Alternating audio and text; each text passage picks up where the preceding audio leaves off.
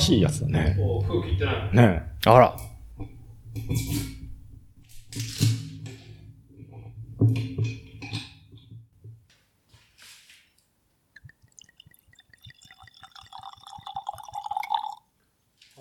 ああらまあ、ああ、いい音。あ。ありゃす。えーっと、皆さん、じゃあ、飲み物ですね。お手元にございますでしょうか？じゃあ、香りを楽しみましょスンスンって。お。高い。金の匂いがしやがるぜ。うんプンプンしやがるぜ。はい。えーっと、約、どうだろう、去年の年末、2020年の年末に、この、サントリー、ワールドウイスキー、AO と書いて青ですね。開けて、まあ2020年をですね、まあ俺たち完走したなっていう収録をして、あれからもう10ヶ月ですよ。うん。はい。いやー。10ヶ月ぶりの、え経費で買ったサントリーの青をね、やりながなら、この、ポッドキャスト番組作例の収録に赴きたいと思います。じゃあ今日はよろしくお願いします。よろしくお願いします。ああ。うん。久しぶりに高い酒の味がしますね。うん。うん。えーっと、まあ、だらだらと始まってしまうんで、えー導入やっていきますね。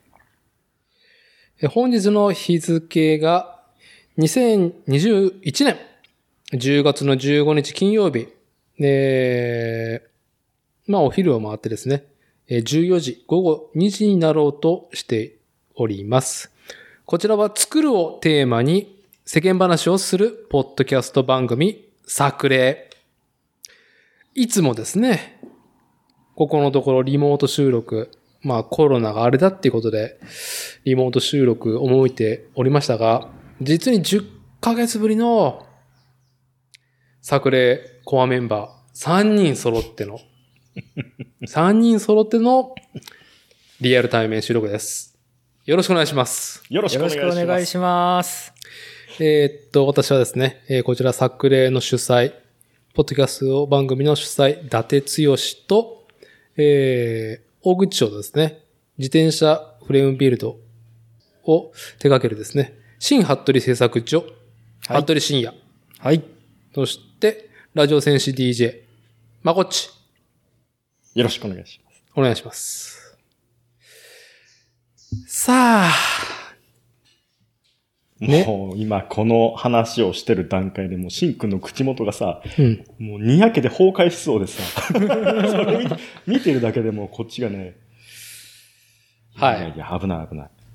いやー、まあ、とりあえず、非常事態宣言がですね、えーうん。長らくちょっと世間にプレッシャーをかけていた、えー政府からのお達し、非常事態宣言が、まあ、10月1日で晴れて明けたということですね。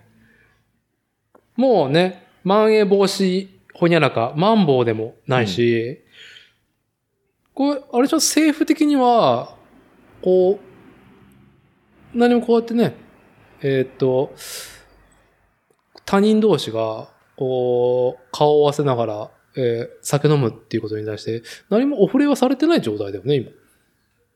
まあ一応はされてない状態なんじゃないかな。ね。そうですね。合法。ということですね。まあ、じゃあ、久々に、まあ、平日の昼間ですけどもね、皆さん都合をつけて、撮りますかってことで、赴いております。これね、もしかして、久々にみんな顔を合わせて収録ってことで緊張してる感じなの？もうないよ緊ね。張はしてないですね。緊張してない。一緒。まあ、ちょっとね、昼飯ね、飲みながら、ね、うんこの3人、まあ、うちの妻と合わせて、まあ、ちょっとね、食べりながらひ、昼食済ましてね、まあ、僕個人的には、早く撮り始めないと眠たくなってくるな。こんな時間から？今日お腹いっぱいになって昼から酒飲んでたらもう眠たくなるでしょ。まあ、寝るしかない、むしろ、みた普段昼寝する人ですか？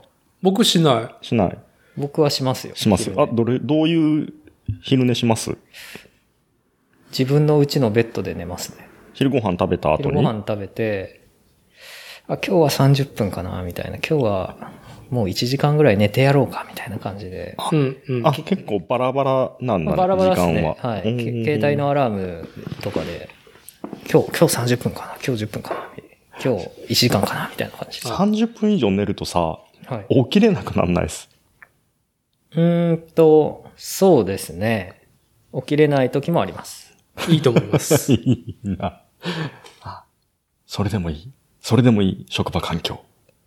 働き方改革ですね。ああ、はいいいですね。まあ、新服部製作所は、まあ、自宅に工房があるっていうね。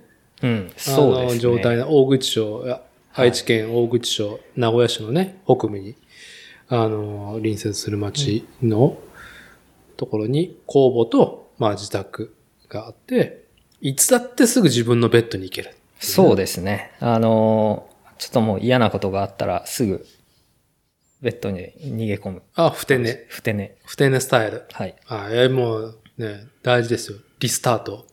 まあ、もう一回寝たらね、もう生まれ変わるからね、リボーンですよ。そうですよね。リボン本当リボンに。集中力本当長い時間続かないですからね。リボン。午前の俺にさよならを告げて、そうそうそう。転生ってことですか？ですそうなんですよ。生まれ変わる。完全さっきのアクトレーザーからのあの、外野なんとかの話にね、続いてるこことを言いたいだけだろうっていう。じゃその話する前に、まこっちはどうなの？まあ長らくさ、えーっと、運送業の会社にさ、勤めててさ、うん。うーんと、まあトラック乗ってるとそうもいかんけど、今事務方っぽいんでしょ？どちらかというと。基本的にはね、こう、昼食取ったらさ、やっぱその、ちょっと昼寝しようかなってのはないの？寝る。寝るっすけど、20分を上限に決めてる。ああ、ちな、ちなみにその寝る環境はどれぐらいまで仕上げてんの？ん？休憩室の畳の上か。あ、く畳があるのね。うん。車で行ったら、ん車か。トラックの？いや、自家用車。トラックでは寝ない。あー、なんか気持ち悪いから。あ、そう？うん。ベッドレスの車が多いから、うちは。ベッド、はあベッドが後ろにあるやつがもう比較的少なくなってるから、あうん。ベッドた、ベッドも、ベッドがあるやつでも気持ち悪いですけどね。どこぞのおじさんとね、要は共有するわけだからさ。あ、そうか。うん。自分の専用じゃないから、うん。それはちょっと嫌だね。うん。定期でずっとさ、持ち車でやってるんだったらまだいいですけど、うん、うん。うん。そうじゃないとね、自分の寝具を持っていけばいいですけどね。枕と、うん。まあそういう簡単な敷物、ね、掛け物持ってって、だったらいいと思うんですけど。なるほどね。だからもう俗に言うあの、あの、雲助というね、雲す別称があるけど、ああの、あ。運送業ってね、うんはい要は、まあ差別用語でしょ差別用語みたいな感じだけどね。まあもう差別用語に入るでしょうね。うんあそうなんだええそう、あのー夜中にさ、どっかにさ、蜘蛛の巣張って寝てる雲に例えてるのもあるし、ふわふわ浮いてる雲に例えてるのもあるし、うーん。雲助っていう。まあタクシーの運転手の方とかもね。ねそうだよね。うん。あの、雲助っていうのは、呼び方で。そうそう。うん。で、まあね、本当に専用自分の持ち車で乗ってる人は、うん。めっちゃ綺麗な人か、めっちゃ汚い人どっちかに割れるんですけど、うん本当に部屋になるんだよ、本当に。なるほど、なるほど。うんはい。でしょうね。そうそそうですか。う。うん。まあ、ちなみに私立ては、まあ、しんくんと同じく、まあ、仕事自体は現場仕事行くけども、まあ、工場で作業とかしたりとか、事務仕事はね、まあ、今、この住まい、この収録をしている自宅倉庫から、まあ、すちょっと行ったらあるところの工場でやっていて、で、昼飯はまあ自宅で帰ってきて食って、まあ、まあ自分の自室で、まあ昼寝とかできるね。まあもう思い返したらね、いい環境だなっていう中で、サラリーマン時代はもう、勤めてたよ。うんいかにいい昼寝をするか。うんうん。誰もいないスポットを見つけ、まあ、なんだろう、開発、試作の仕事をしてるときは、誰もいないところの、こう、棚と棚の間に、マイ段ボールを忍ばしといて、はねもう飯パッと食ったら、さっと引いて、もう寝れるだけ寝るっていう。20分じゃ済まない。いや、昼寝あ。うね。ん。20分以上、まあ15分とかだと思うんですけど、それ以上長いと、あの、逆に眠りが深くなりすぎちゃうっていう説をね、聞いたことがあって、うん。で、そこまでいかない浅い眠りを、まあちょっと取っとくと、午後からリフレッシュできますよっていうのを実践してるんですけど、うん。うん。だから、あのー YouTube で、アルファ波がみたいなのとか、ああ。睡眠用 BGM みたいなやつの何分用ってよくあって、例えばはい10分用、30分用とか、その最後に、えっ、と、アラームが鳴るようになってる、ああ、なるほど。そう、コンテンツがあって、うん。で、なんかピアノの音とか、環境音とかで寝て、で、時間になるとピリリリリみたいな音が鳴って、ああ、そうなんだ。あ、よく寝た、みたいな。そういうの使ってるんですね。そう。ああ。そうかう。ん。一応、なんか、自制をしてるんだ、昼寝に対して。ちょっとあんまり寝すぎないようにっていうほうほうそう、寝すぎて、寝過ごしたことがあって、寝過ごすとちょっとしんどいんですよ。それって、業務的に。業務的に。業務的にしんどい。まあ、それでどっちかしんどいですか？あのん、えーっと、業務進行がしんどいのか、周りの目がしんどいのか。えーっと、まあ、場合によるんですけど、今、ね、事務型とかだったら、周りの目だけで済むんですけど、んまあ業務的になってると、もう本当に、何時何分に入れって言ってるのに、どこにいるって電話かかって、いや、何し、何し、何々しです、みたいな。もう、ルーラー使うしかない。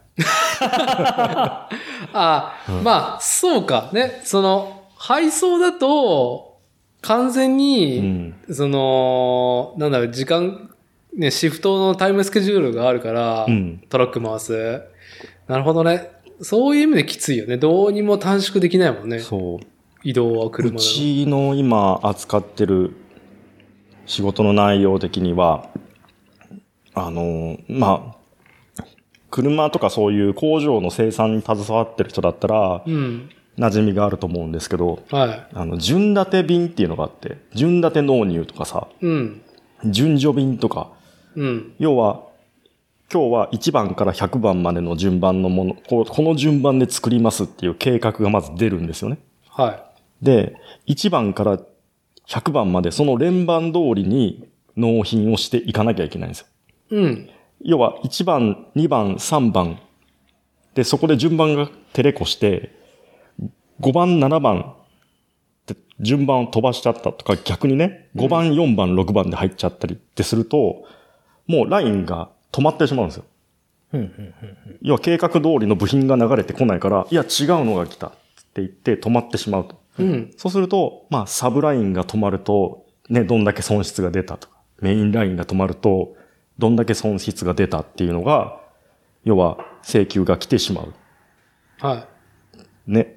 で、今自分が、が、その寝過ごした時に、背負ってる荷物が、いくらでもね、順番関係なくいつでもいいですよっていうやつだったらまだいいんですけど、その順序通りに入れなきゃいけないやつを背中に背負ってる状態で寝過ごすと、ちょっとしんどい。い。まあ、ちょっと、まあね、うんしんどいね。はい。しんどい。はい。そう。交通事故とかね、もう本当に不可抗力で遅れる分にはまだしょうがないんですけど、うん。うん。寝過ごしましたアラームが二度寝でとかさ、もうね、うん、理由はもうどうでもいい。結果お前はこここにいないからもうどうすんのこれってなっちゃうっていうね。うん。なるほど。なるほど。そっからはもう分刻みでね、損失がドンドンドンって跳ね上がっていくよっていうお話のことされるので、はい。うん、寝過ごしはちょっとしんどいですね。まあね、そのおさ、ね、そのお話を、まあされた経験があるということで、うん。過ごさないように。そう。まあ、なんだかんだ、そんなにちょ、ね、もう本当に大打撃を与えたことはないんですけど、うん。震えた経験はちょっとある。なるほどね。うん。あのー昼寝に関してはちょっと、まあ、あの、その現場ね、トラック、ルートを回してる時の経験があって、うんまあちょっと今でもね、緊張感を持って。そう。緊張感ゆえに眠りが浅くなって悪循環するっていうパターンもあるんですけどね。うーん。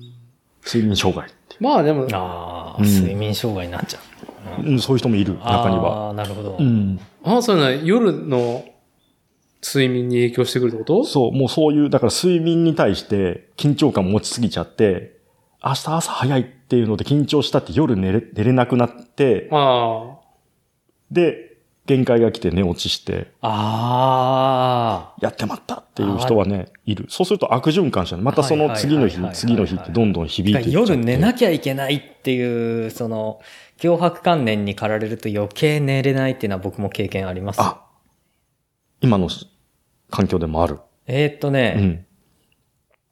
ある。次の日別に特になんともなくても、うんうん。なんかね、ありますね。それってどうやって直しました？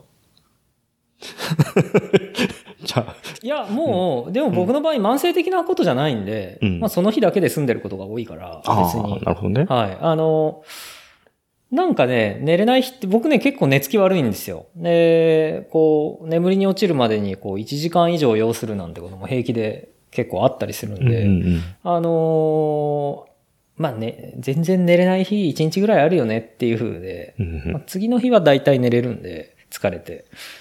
あのーまあ、まあ、あえて気にしないようにしてますけど、でもやっぱり多分、あの、そういう、ね、あのー物を配送するっていう、しかもあのー決まった時に決まったものを決まった場所にっていう風だと、絶対プレッシャーはね、違うんで、うんやっぱそういう病気になる人って出てくるんだろうなとそうそう。思いますね。なるほど。いやー、いいですね、この作例。まあ、えー、去年の、ちょっと待ってね。えーこちらのポッドキャスト番組は、まあ、2020年9月12日の公開を開始して、えー、まあ、1年が過ぎまして、今回のエピソードが、まあ、第58回になると思います。で、まあ、本当に、さっきも言ったように10ヶ月ぶりにね、3人顔を合わせるというか、そもそももう僕ら今ね、僕、私立てが、え主催として、リモート収録で、シンくんと、まあ、ワントゥーマンで。で、変わって、まこっちとは、まあ、リモート収録の環境を整ったら、ワンツーマンでやってるっていう。だから今、シンくん、まこっち、で、兵庫県尼崎市の、まあ、越山家、越と箱ちゃん夫婦とのリモート収録を基本に、まあ、順繰りで回してるんだよね。先発ローテーション。あ、野球、野球の話、あと、野球の話後で聞いて、阪神の話後で、後後後から後から聞くか先発ローテーション。顔が。ら。もう、もう収録始まって一番いい顔を今の野球の話じゃないのに先発ローテーションって言いたいってだけでね。そうそうそうじゃあ話は先発三本柱だから。はい。あと、後から聞くからね、話の話。そう。で、まあ、久々のこの対面で収録なわけですよ。うん。久しぶり。うん。だいぶ久しぶりだよね。ロングタイムノーシー。ああ、いい横文字入りましたね。はい。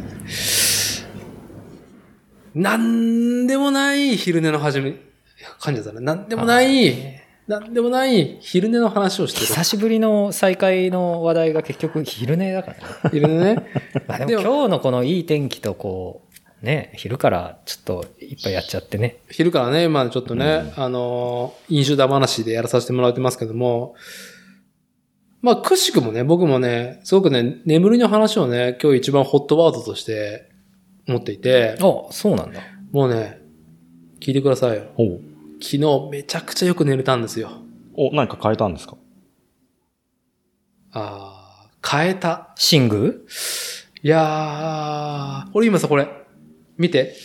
この、膝サポーター気になったでしょ、うんうんうんうんなんかカラーリングが合ってておしゃれですよね。バンテリン。なんか言ってたあトータルコーディネートで、そうそう。あの、今日僕が黒い短パンと、あのーなんか上がグレーの、まあ、T シャツ。で、ヘッドホンがね、またシルバーとブラック。うん。で、で、メガネも黒縁で、はね、モノトーンカラーでい。ね。モートンカラーで。バンテリンのこの膝サポーターもグレーっていうね。左、左にしてるんですけど。いやー、ね、よく、ね、えー膝に爆弾を抱えてみたいなことをね、形容される方いるじゃないですか。うん。ついに僕の膝にも弾薬庫が、あら。はい。実は、できていて。いや、あのね、左膝でしょ？左膝。僕もね、実はちょっと最近膝気になってて。膝気になってる。あのー伊達さん、このね、今の話題にあげる前も、うん昨日か、昨日、一昨日ぐらいに、なんか病院行ったみたいなのを膝のことそう、病院行ったんですよ。うん、はい。あのー SNS で SNS で上げてて、あ膝、膝のことだと思って。膝。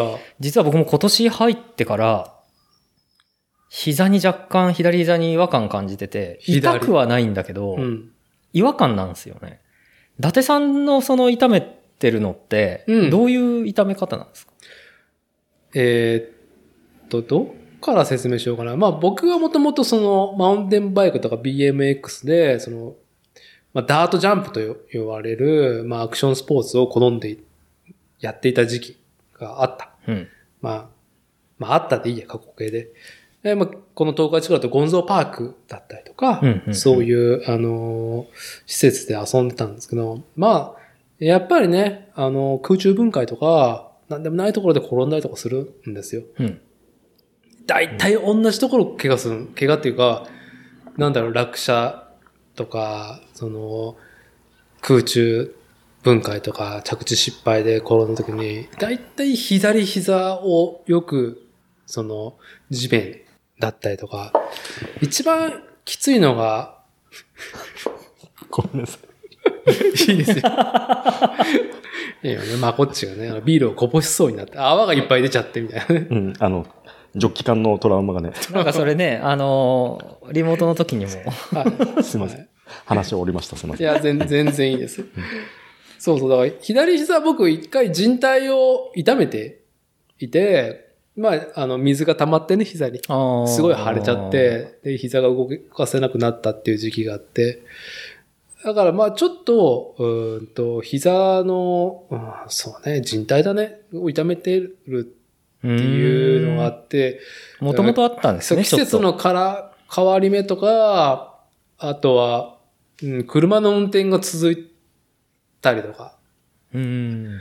あとはコンディション良くない時だよね。やっぱ酒をすごくなんか続けて飲んじゃったりとかっていう時に、うん、どっちかというと体を動かすことが好きだったりとか仕事でやって、特に今なんてね、土方兼、まあ石材扱って重いものをさ、持ったりとかして。今年、今年に入ってからすごく仕事の負荷というか、まあ一緒にやってる妻のお父さんが体力弱ってるのもあって、代わりに僕の方がフィジカルを上げて、重たいものを、なんだろう、うん。まあ工数削減で力技でこなすっていうことが増えておきてるし、運動をする習慣も減ってるから、まあ運動ついで筋トレついでにっていう風にね、負荷が上がっていたのもあるんだけども、関節に来るんだよね。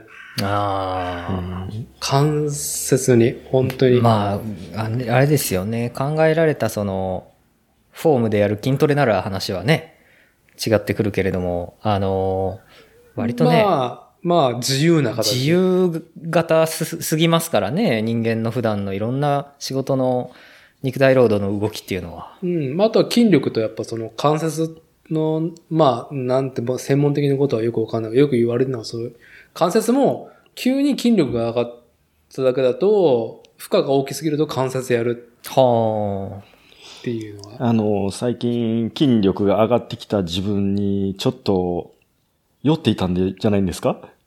酔っていたというか、俺のパワー、過去の人生の中で、今筋量一番マックスかもしれんっつって。あ、フィジカルがね。フィジカル一番、体が大きくなってきた。俺、こっからですよ。うん、そう。病的に筋トレ始める人たちは。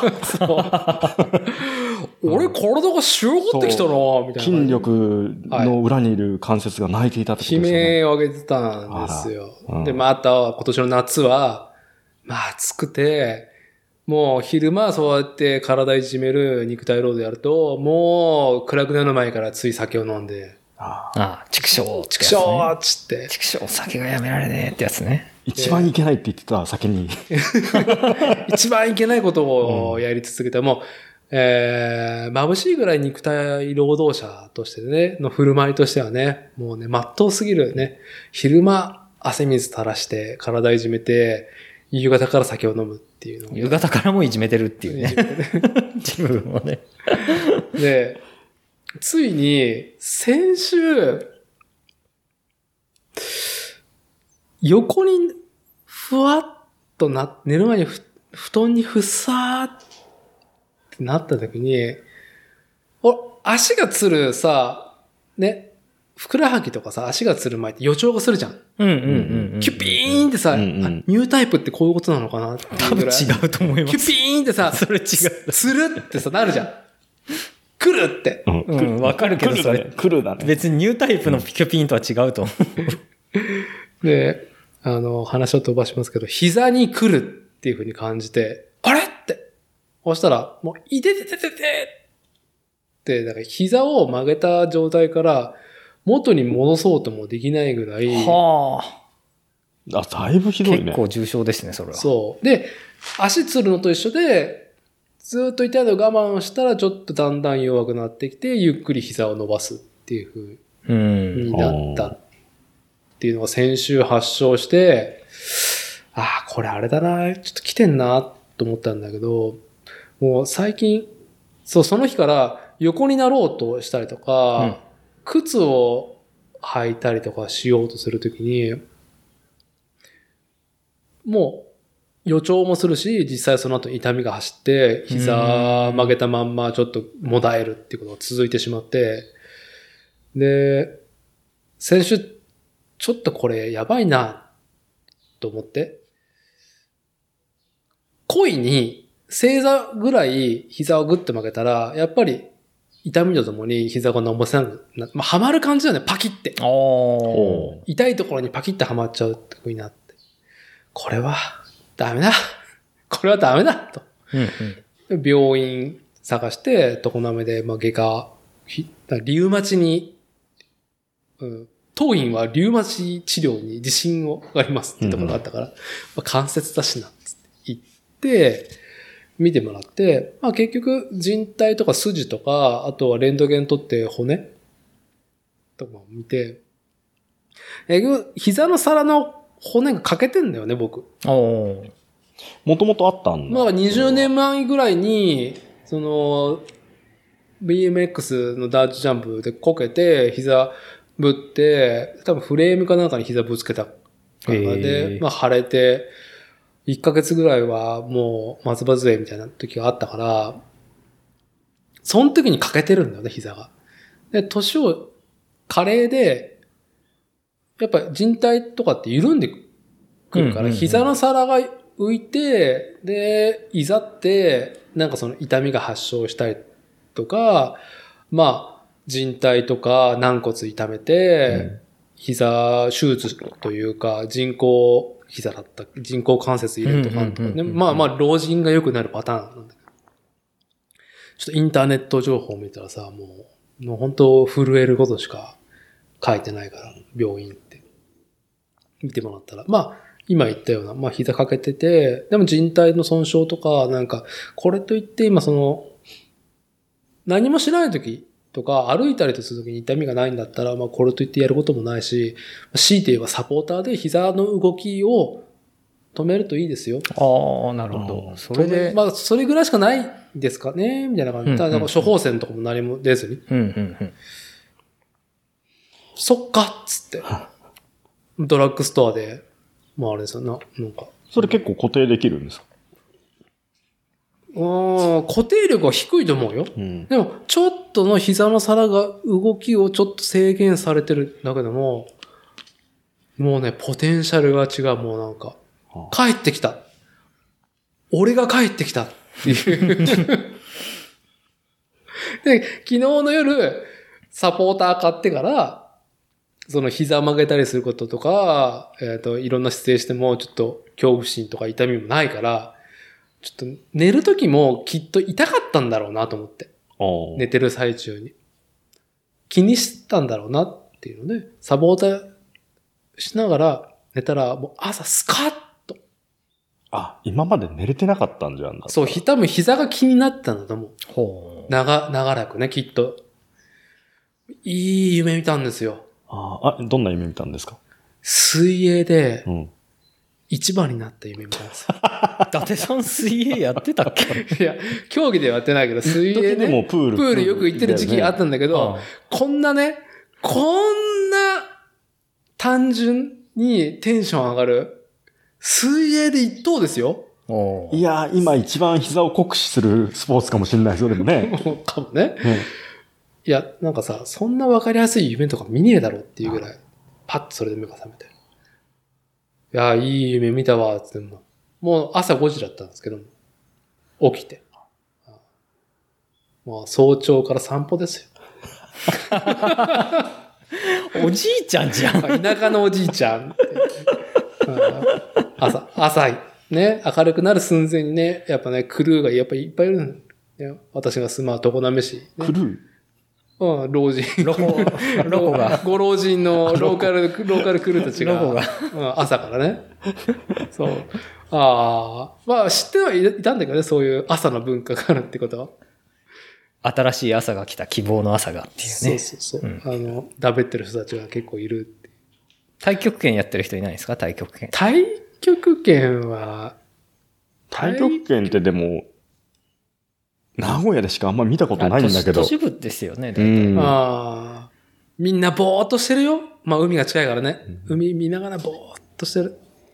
マインドフルネスになってるわけですね。今、はい今用で言うね。今言う、うん今言って、ぼーっと、タバコ吸いながらぼっけいやー、最高だな。海辺で、海辺ででもそれやってる人はいいね。ー。いいね。ねはい。いいですよ。交差点とかでやってる人いるもんね。交差点前で。にあ、いるね。いる、いるよね。いる。定点観測で。そうそうそううんマジで？交差点。交差点にずっと。いる。うんえ、立ってるんですか？座ってる。立ってるのね？こうどこで？まあ僕はどこに、腰下ろしてるんですか？僕それ。えっ、とね、もうなんてことない、塀の、塀じゃないけどさ、ブロックのとこに。まあ、路側帯じゃないけど、なんか。うんちょっと腰掛けにちょうどいいぐらいの高さのとことか見つけちゃ座ってるよ。うん。多分ね、気、気づいてないだけで見てるよ、いっぱい。あ、そうなんだ。うん。まあ、シンくんのところね、大口町も、まあ、うんのまあ、このね、私が住む常滑のこのね、寂れた漁村に比べたら、まあちょっと工場がいっぱいあるから、まあ、ちょっと忙しい感じがあるんだけども。まあ、でも高齢者多いですがね。程よく田舎ではあるんで。ね、通勤がないから気づかないかもしれない。あ、シンくんがね。僕通勤ないですからね。ねうん。なんで、朝一そういうのは見ないですね。でも、あの、近所の年寄りとかが、あの、昼間とか、あの、馬ぐ、乳母車引いて歩いてるのはよく見るんで、あの、よく挨拶しますけどね、僕絶対だ同じ時間帯じゃない？ですね。ね大体みんなルーティンですよね、ねあれね。僕はもう最近自分から話しかけるようにしてますよ。あ、もうその、ロコに仲間入りしたそうってことそうそうそう。ああ、まあね。ちょっと最近どうみたいなのは、あの、85ぐらいの5過ぎたおばあちゃんに、は僕から、あの、作業場がね、ちょっと道に面してるんで、僕。あはははは。通ると、なんかあの、すごい年寄りの人が、この中何やってんだろうなっていうのを見ながら通っていくんで、うんうんそし。たらあの、よっつって、中から挨拶して、今日どう調子って言って話しかけに行っあてー、仕事の手を止めて、まあ、仕事をしたくないっていうのはまあ置いといて、あの、仕事、大体午後3時とかだともう集中力切れてくるんで、もう、あの、4時とか5時とかだとちょっとだんだん切れてくるから、なんか、うちの、僕のおばあさん96歳なんですけど、あの、まだ一緒に同居してるんですけどね、全然、最近歩かないもんだから、うんうん。あの、僕のおばあちゃんと友達なんですよ、そのおばあちゃんは。ああ、なるほど。で、まあね、あの、同じ集落で、お孫さんも僕と同世代なんで、ちょっとうちのばあさんと一緒にちょっと散歩してくれよ、みたいな。連れてって。連れてってやってま街へ連れ出して。そうそう、うちのばあさんさっき全然歩かないからさ、みたいなそれを毎回同じことを言うんでしょ毎回同じこと言う同じこと言うんだね。うんああ、いいですね。うん毎日会って話したら同じこと言う。あいい、いい、たしなみですね。いやーもう本当にね、3人顔を合わせて収録久しぶりっていうところで、昼寝と、俺が昨日よく寝たっていう話から、近所のおばあさんってよく喋るっていう話ね。うん。ねでもね、ちょっとね、話題的に僕が、うーんと、いつかしたいなって思っていた、なんて言ったらいいんかな、田舎の振る舞いの話を。おちょっとしたいなと。うん。思って、今いい機会だなと思っていて、僕は、僕自身は今ね、この海辺の、まあ、錆びれた漁村で、ね家族と暮らして、で、石材加工、施工の家業をね、家の仕事をやってって、非常にローカルサイドの仕事、ね、生活をしていますと。でもその前は、名古屋の住宅街で生まれ、育ち、まあ、名古屋市っていう都心でね、東海地区で都心で、まあ、生きてきた人間。七ボーイやね。シティ、あ、シティでね、大都会村のはいシティボーイだったんですけど、シチで、シチ。シティじゃなうい。るさいよ。はい。あのーそう、ね、こう、ちょっと街とは様子が違うわけじゃない。そうですね。はい。やっぱりね、土地土地の雰囲気あるんですけども。まあ僕もいい年だっていうのもあるし、あと自転車で何かっていう時に、あの、山村と言われる、まあ田舎の方、ローカルサイドの人たちと、まあ、こうコミュニケーション取る機会があったっていうのもあるんだけど、こう、自分の中にある、田舎のおじさんの振る舞いっていうスイッチを入れてるんですよ。ああ、ペルソナをね。ペルソナがね。うんうんやっぱ、この、田舎ってさ、まあ、ガサツ、かつ、なたらいいんかな。自分の中では、ちょっと気違いみたいなテンションで、コミュニケーションした方が、ご老人たちは嬉しいっていうね。ああ、それはわかるな。確かにそうです。都市部はどんな年齢層とかシチュエーションでも、なんだろう、コンプライアンスっていうか、ちょっと振る舞い？まあ、なんだろう、標準語というか、うん。世間という、世間一般というよくわからない幻にレギュレーションを合わせる風潮があるじゃん。なんか、その、言葉遣いだったりとか、なんですかね、あの、パブリックな。パブリックだうね。ん、パブリックなもの、あれどういうその共有意識の中で、あの、共通ルールをみんなで守ってるんでしょうね。コミュニケーションの。その都心部だよね。そうそうそうそうそううんまあ、僕もやっぱりそっち側だったなと思うんだけど、それを田舎の暮らしに持っていくと、なんか疲れてしまうというか、多分一方通行になると思うんだよね。ああ、いなんかどういうて部分で？丁寧なものっていうのは駆逐されやすいから、ああ、まガサツさだっあ。たりとか、はい我が強いことに対して。まあね、勝手には入ってきますからね、みんな。勝手には。ああ、その田舎のそうそうそうそう。人たちはね、あの、間合いが近いっていうか。周りが近いですね。まあ、ことによっては、あの、田舎によってはもう玄関のドアのド、ね、あの、鍵も常にオープンだから、田舎は。そうね。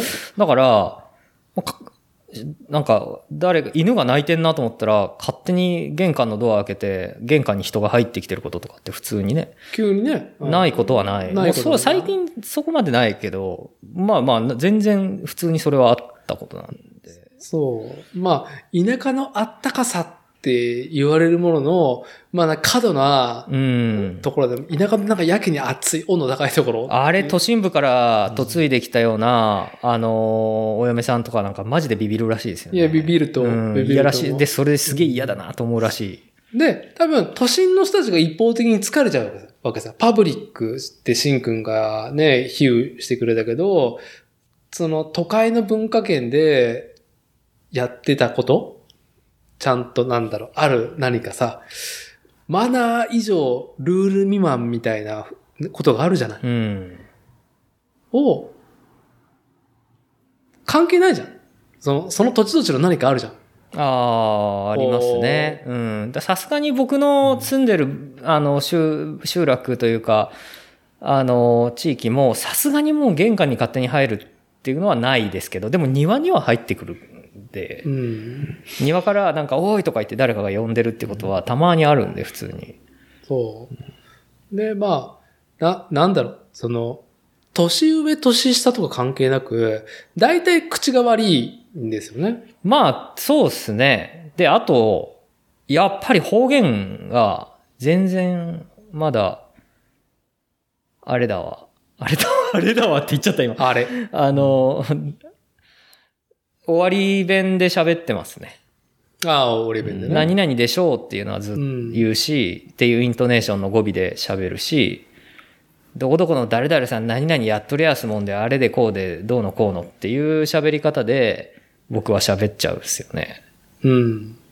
そう。なんで、だから、日本の平均のパブリックみたいな、その、ね、振る舞いでやってると、なんだろう、田舎の圧に食われてしまうのが、でもその今、ダーティーが言ってるその田舎っていうのがさ、うん。これが、まあ、定義が難しいとは思うんですけど、難しいね。今、ここの常滑市って言っても、こう、南に寄ってる、ね、南の海側に寄ってる人たちっていうのは、うん。田舎というか、もう古くからずっと根付いてる人たちが多いじゃないですか。はい。で、そこのコミュニティっていうか、うん。トライブ。トライブドライブ。ですね。はい。トライ、もうトライブですね。だから、その人たちっていうのは、まあ、今、ダーティーが言ってた田舎的なさ、まあ、くくりにまとめれると思うんですけど、まあ、消防署の近くとかさ、もう新興住宅、ね、外からいろんな人たちが入ってきて、一角を形成している、うんね、要は自治区のところ。うん。そこの人たちっていうのは、えっ、と、都会の人でもあると思うんですよね。まもう完全に外から来て、はいまあ、北海道の人が方言あんまり喋んないみたいな、あ、うん。あーあれと同じで。で、その田舎のリテラシーっていうのは、ある意味ではそこの自治区、自治会、うんそういうものの基準が結構強く出てるのかなって気がするんですけど、うん。都会はまあそんな住んだことがないから何とも言えないですけど、やっぱり縛りがきついさ、自治区の人っていると思うんですよ。うん。逆にそういうのがなくて形だけそういう組織を形成してますみたいなところももちろんあると思うんですけど、は割とその辺の言語感っていうのが、今言ってたダーティーの言ってることにつながってきてるんじゃないかなっていうのを結構感じてて、い。うん。う。ん、特に今、その自治会の、あの、グループ長的なやつを今やってて、で、それをまあ、まあこっちがねそうそうそうそう。で、まあ、次の世代の人たちに引き継いでいってっていうのを、まあ、順繰りに前の人たちはやってきてるのを、今、順番が回ってきてやってるだけなんですけど、うち今、20、えーっと、22世帯ぐらいいるのが2つ半があって、で、それが1個のグループに形成されてて、うん。まあ今それの、あの、頭張ってんですけど、ああ、ね。でだいぶドヤ、そう。ヘッド。ヘッド。うん。だから40ね、6世帯だったかな？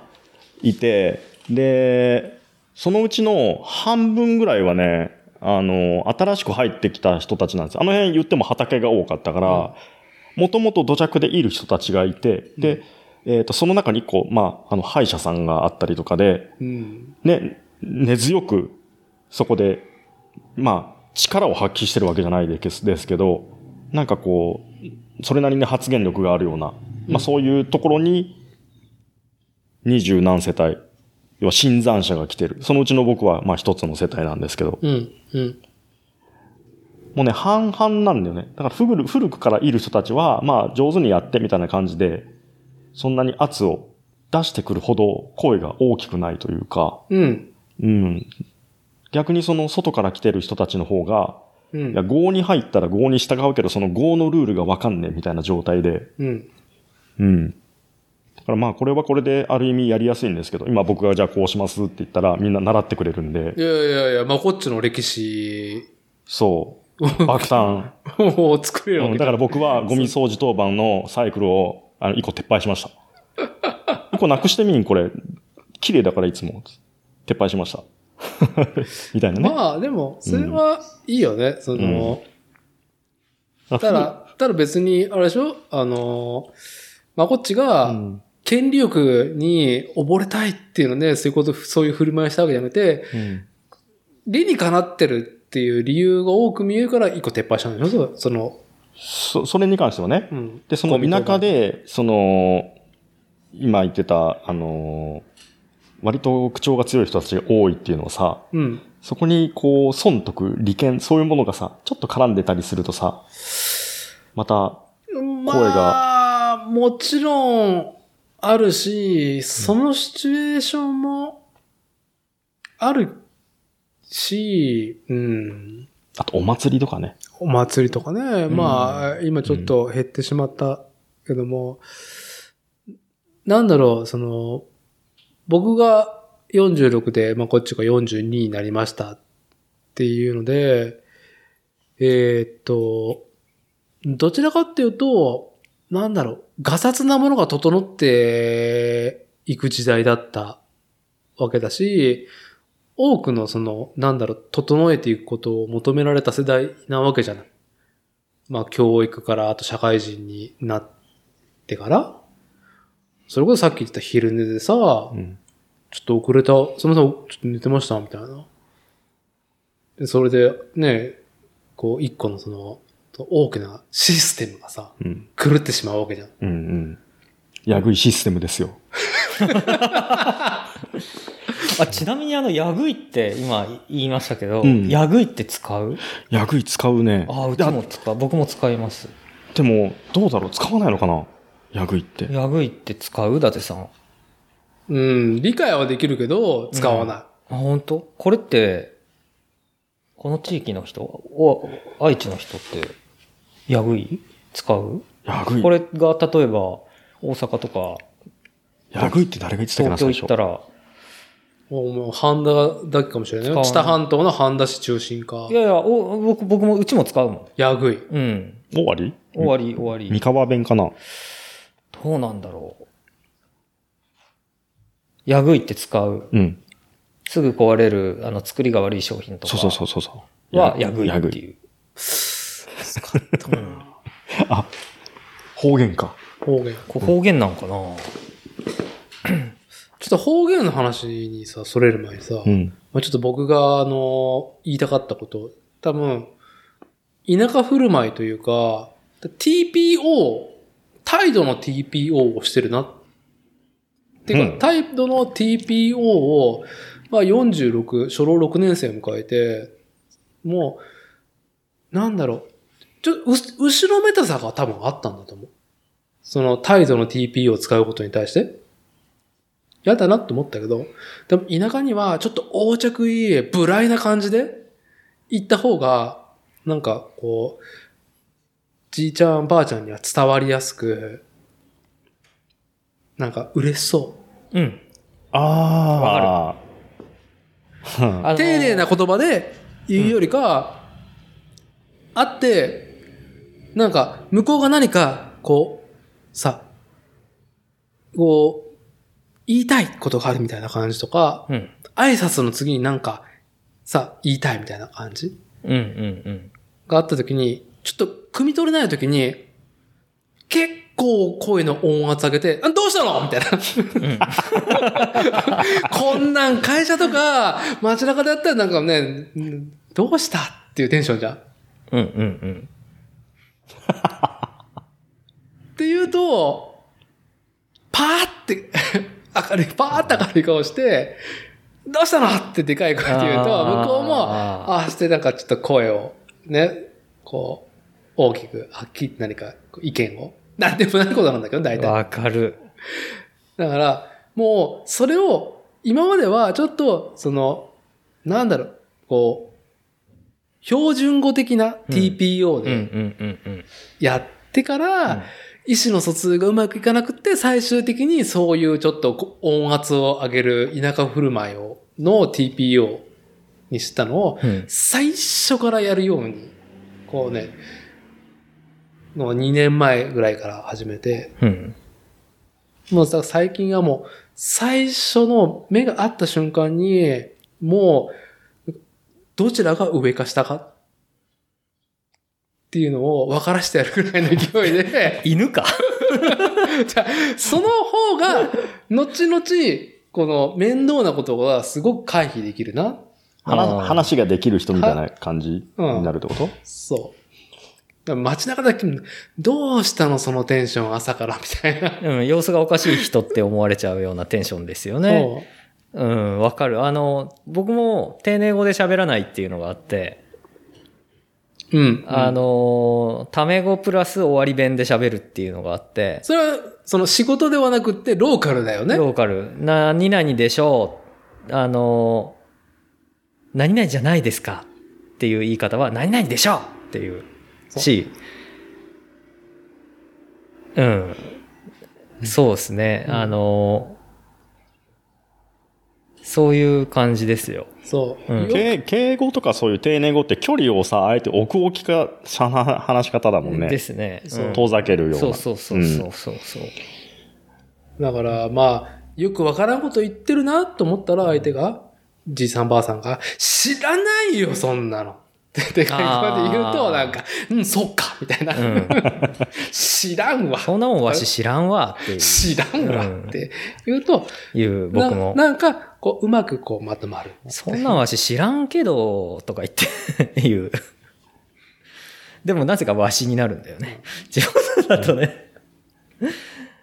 そう、なんか、さ、本当ね、思うのは、うーんと、名古屋でも飲みに行って、飲みに行くのも立ち飲み屋に行ったテンションだな、これって思いながら。うん酒も飲んでないのに立ち飲み屋に行ってるテンションだな、みたいな。でも名古屋もさ、なんだかんだで、あの、都市部みたいな感じだけど、あそこもでっかい田舎じゃん。うん。まあまあ、どこの都会も、だっやっぱり、て、河村さんがね、当選するぐらいの し、あの、都市だもんでさ、お名古屋なんて。まあ、か、ね。名古屋のその田舎の部分っていうかさ、うんそのこ狭いコミュニティのところを僕らは知らないからさ、僕らって僕は知らないからさ、ただ、ね、あの、問屋街とかさ、うんああいうちょっと古くからある住宅街とか見るとさ、割といい感じのね、コミュニティ形成してるもんね。そうっすね。ううんん。うんだからそれ考えるとなんか別に都市っていう風じゃなくうてん、どんだけ長く住んでるかとかさ、そうそうそう。土着感だよね。うん。で、みんな結構その、田舎に負けず劣らずのトライブ感を名古屋市の中でも区画ごとにね、トライブが点在してるから、うんだから名古屋って大きな田舎なんだよな、みたいな。いや、まあ、もともと、その、どうだろう、やっぱトヨタ自動車系で工業、工場とか、うん。それにまつわる仕事、関連の仕事が多い、うん働き先があるっていうのとで、もそういう意味では今さ、その話にも通じるけどさ、うん。だって前にも言ってたじゃん、その、えっ、と、企業に属するって決めた人なのか、地域に属するって決めた人なのああ、かっていうさ、言ってましたね。あまあ、上手にそれは区分できないけど、ん。あの、人のう、ん。その、意思とか過ごす時間は有限だから、えー昔は土地の村社会に、ん。こう、多くを置いていたけど、今は会社勤め、会社の村社会に属してる、価値観に属してるっていうそこの価値観で培ってきた人が、ね、近所に引っ越してきて大変だみたいな話をしてたんだよね、そのう時。ん、ありましたね。ちょうどそう、あの、んと、東京ポッド許可局の無人論とか、もちか、キンキンで聞いてたから、はい。割と敏感だった話題だと思ったんだけど、その無時はね。人論。まあ、うんその、シンくんのところもなんかね、隣組ってまだあるのっていう話うんうん。したけど、やっぱ、うーんと、隣組、まあ、お隣さんプラスアルファみたいな小さな、まあ、なんだろう、世帯数として言えば、10件あるのかないのかぐらいのところが、えー共通の、例えば、うん、冠婚葬祭でもどちらかっていうと、あの、お葬式の方が多いよね。お葬式やりますって言ったら、その段取りを公民館使ったりとか、まあ、もしくは昔は家が広かったから、その人のお家で、うん。うーんと、お葬式やるっていう時に、えーっと、いろんな、まあ、こう、親族とか迎える上で、なんか、記帳をする受付とか、あとはそのお茶出しとか、お菓子用意したりとか、机出したりとかっていうことを、隣組っていうその、近隣の10軒ぐらいのところで、まあ、まあ状況状況、生まれたらやっていた。あそこのおばあちゃん亡くなったよ、つったら隣組が、ね、出向いて、うんそうやって、やっぱ親族はやっぱり弔うことに集中しないといけないから、そうじゃないお隣さんだったりとか、そのプラスアルファが手伝いに来てって。で、まあ、それの隣組がもうちょっと大きいのが、まあ、区会とか区うんっていうところになるのか。それが、それのちょっと発展版が、えー東京ポット教区の山梨における、うんえ？なんだっけ？無人。無人。あ、無人ね。うんうん、積み立てとかもして、ああね。このこの辺まだ積み立てが、うちの妻のお父さんが60代、だから50代ぐらいまではまだ残ってるみたい。へえ。その積み立てして、なんだろう。なんかあった時？うん。その、まあ、大きなお葬式しないといけないとかだ。いや、昔はその、葬儀屋とか介入する以前に自己完結っていうかその、土地で完結する。お坊さん呼んそうですだりとかねうんえーっと、レンタルしないといけないものだったりとか、ご飯用意したりとかっうん。ていうこと。家もそういう間取りでしたもんね。そうそうそう。そうですね。作りがねそうなんですよ。うん。よくご存知ですね。うちの父方の実家がそういう風になってたから。うん実はうちのあの建物も僕のおじいさんが葬式ができる家にしなさいっていうのをあの建築士の親父にそれだけは条件として出したって言いますね、うちを建てうるときに。まあ結局葬式屋さんでやったんだけど、あのーまあ隣組の話もあるけど、僕の地区だと多分、あのー服部姓が多い。っていうかね、昔から住んでる人たちね、もう3つの姓にね、分かれるんですよ、僕の住んでる部落っていうのは。うんうんうん服部組と船橋組と河合組みたいな感じ。はい。ほううん、この3つなんですよね古い古くからあるうちって大体、うんで大体どっかみんな遠くで親親戚なんで、うん。なんで無人みたいな積み立てはないけどやっぱ葬式の時とかはすあの助け合うんであまあまだ残ってますよねそういうのはね無人とかと同年会だよね。うん、うん。同年会、同い年の同級生が、うん、無人みたいな地域の積み立てと同年会っていう積み立てしてたみたいだね。うんうんうんだから、厄年？厄災、うんで、厄払いしてもらったりとか。うん。で、お金いるいるでしょ？っていうのと、厄払いつでにまあ宴会したりとか、みんなで旅行しにうんうんうんうん行ったりとか。で、余ったら、余って旅行に行くのかな？余らして旅行に行くんでしょ？うんあれは逆逆にね。狙ってるんですよね逆逆にね。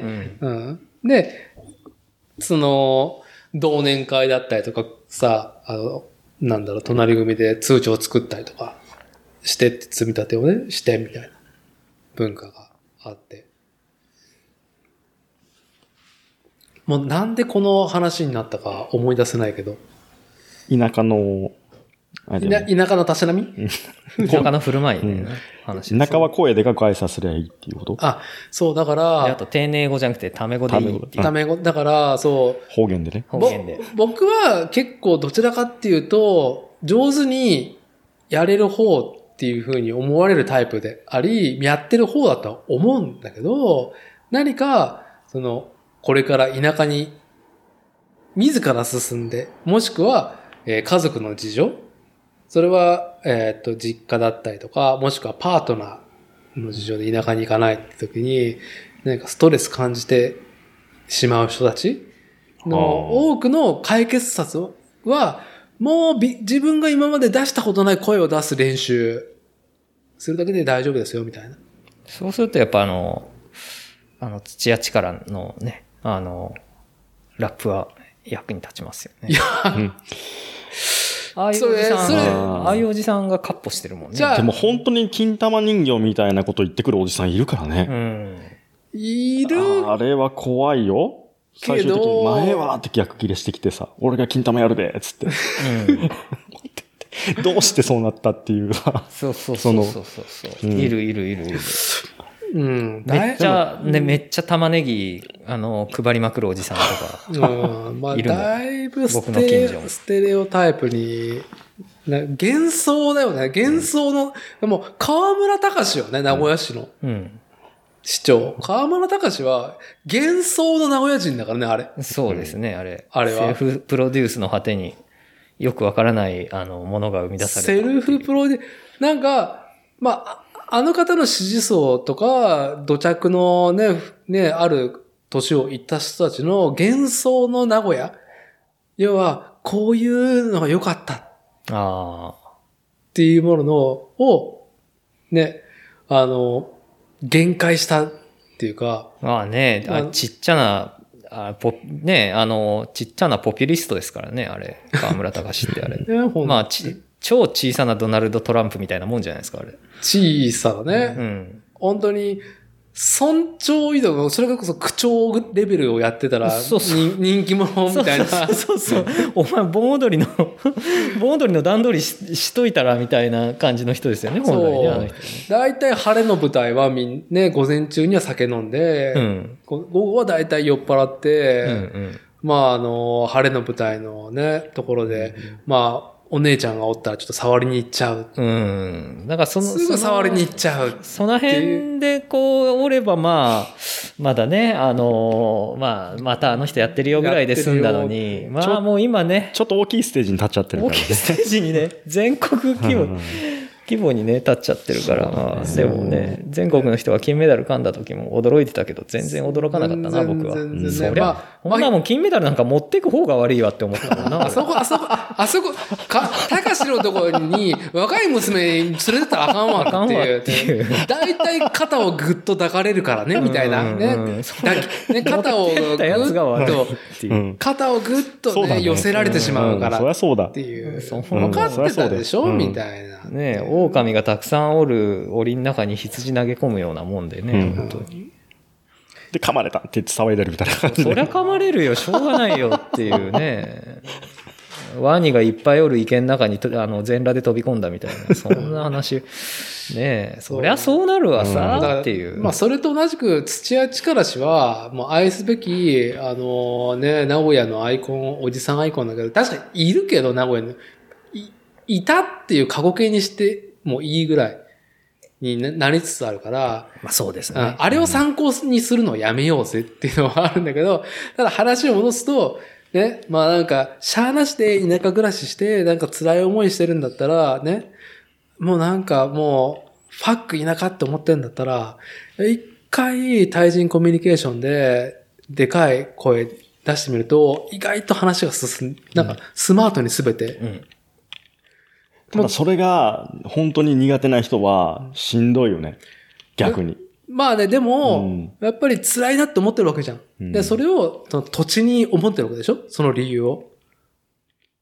自分が辛い目に、なぜ辛い目に遭ってるのか。もともとその、なんていうの、大きい声を出すっていうのに、えっ、と、向いてない人っていうかさ、本当にそれが苦手な人がさ、うん、ね、旦那が行くからとかさ、パートナーが行くからって言って、こう、引っ越してきてさ、大きい声出しちゃ大丈夫だよつっても、それが私できないんですってなった人は、やっぱしんどいよね。そういう人は今の飲んでいくと。からちょっ一杯飲んでからいっ、ぱい飲んでから散歩に行って、ああっつって、なるしかないっていう。いや、だから、なんだろう、その、ね、えーっと、横着いけんだけど、でも解決策、有効な解決策であるから、うんまあその体力ない女性だったら、うんまあ、ワイドスクワットから始めてもらって、そっちか。あね、やっぱフィジカルに、え、ね、ちょっと体感感じるワイドスクワットでちょっとフィジカル鍛えて、まああと老人だから田舎にいるの。うん。うん。うん。まあやるかやらないかっていうね、戦いが始まったら、ね、考えたら勝てるわけじゃん。まあ、せね、生命体としてのね、生命体としてね。能力ね。自分がそのフィジカルだけど30代か40代かね、うんうん。中には20代いるかも。ね。で、体力に自信がないっつっても、ね、バイトスクワットで、ちょっとね、フィジカルちょっと整えて、うんやるよみたいな。やるんだったらやるよぐらいの勢いで、こう、でかい声出すっていうのは、大体でかい声出すと自分自身もスッキリするから。うん。うん。相乗効果なんだよね。でかい声出して、自分もスッキリした上に、向こうも、あ、なんか元気な声出される方なんだみたいな感じで、バイブスがワイブスが。伝わっていく。うんだから僕がちょっとこの話の冒頭言ったのちょっと僕の中では本当気違いみたいなテンションだと思ってるのね。えなんかあったの？あ？そういう話になっていくきっなんかかけみたいななん。かあったんではなくて、最近、いい田舎ぐ暮らしの、うんなんかこうね、ちょっと、こうフォームが、我々我ながらいいフォームで田舎暮らし走ってるなあっていう。なるほど。膝は、膝は痛めてるけど、膝を痛めてるけど。膝を痛めてるけど、今朝もやっぱり朝のたしなみをしてる老人たちに、気違いみたいなテンションで、ね、よみたいな感じでいくと、逆になんか、う、うん、うん、あ、おはようって で嬉しそうな会社が来るから、全員ハッピーじゃないかみたいな。田舎用のペルソナがそようやくう。はい。整いつつある。あのーまあ、なんだろう。ちょっと恐ろしさもあるんだけどね、これがつい出てしまうのね、他のところで、この TPO が。でも、こう、着こなしがね、ちょっと上手になったなって。ああ、うん。着こなしね。はい。田舎の、はい。気違いテンションの？それが呪いの仮面じゃないといいね。外れない。外れない。外れない。いや、まあでもね。いや、いいんじゃない ?40 うん後半とさ。長く 長くその地でずっといるとも外れない。う、ね、長くその地でずっといるともう自分の皮膚と同化するんでしょうね。ね、あ、そうだよ。うん。怖い怖い怖い怖い。じゃあ、でもさ、やっぱそれをね、幸せと思うか、不幸せと思うかは、まあその人個人のね、あの認識の話になるんで、これあの、何にもなれずにね、あの、どの仮面かわからないまま一生を過ごす人もいるわけですから、うんまああの、皮膚とね、顔面と一体化しちゃった方がある意味楽かもしれない。楽な人もいるかもしれないですよね。あのね、田舎で今仮面って話してるから、ずっとさ、仮面の裏側にさ、こう、トゲが生えてる仮面しか想像つかない なんでその拷問器具みたいな。なん、なんだったっけ？あの、なんか聖書女のなんだったっけ？アイアンメイデン。アイアンメイデンの、そうそう。ブシャーやんっていう。ああ、もうちょっとなんかくくだらないオチがついたんで、僕、お小水いてきますね。アイアンメイデンもなんかま、ま、ままたアルバム出してたね。ずっと出してるね。アイアンメイデンってバンドなんですよバンド、うん、めバンドだね。メタル？メタル、メタル、うん。いつだろう、高校のあれって外人さん？外人さん。うん。そう。初めて実在するんだ、あれ。実在するね。初めて、あの、ベースを練習しようと思って、スコアをゲットしたのが、アイアンメイデンのアルバムのスコアだったんですよ。うんうんうん。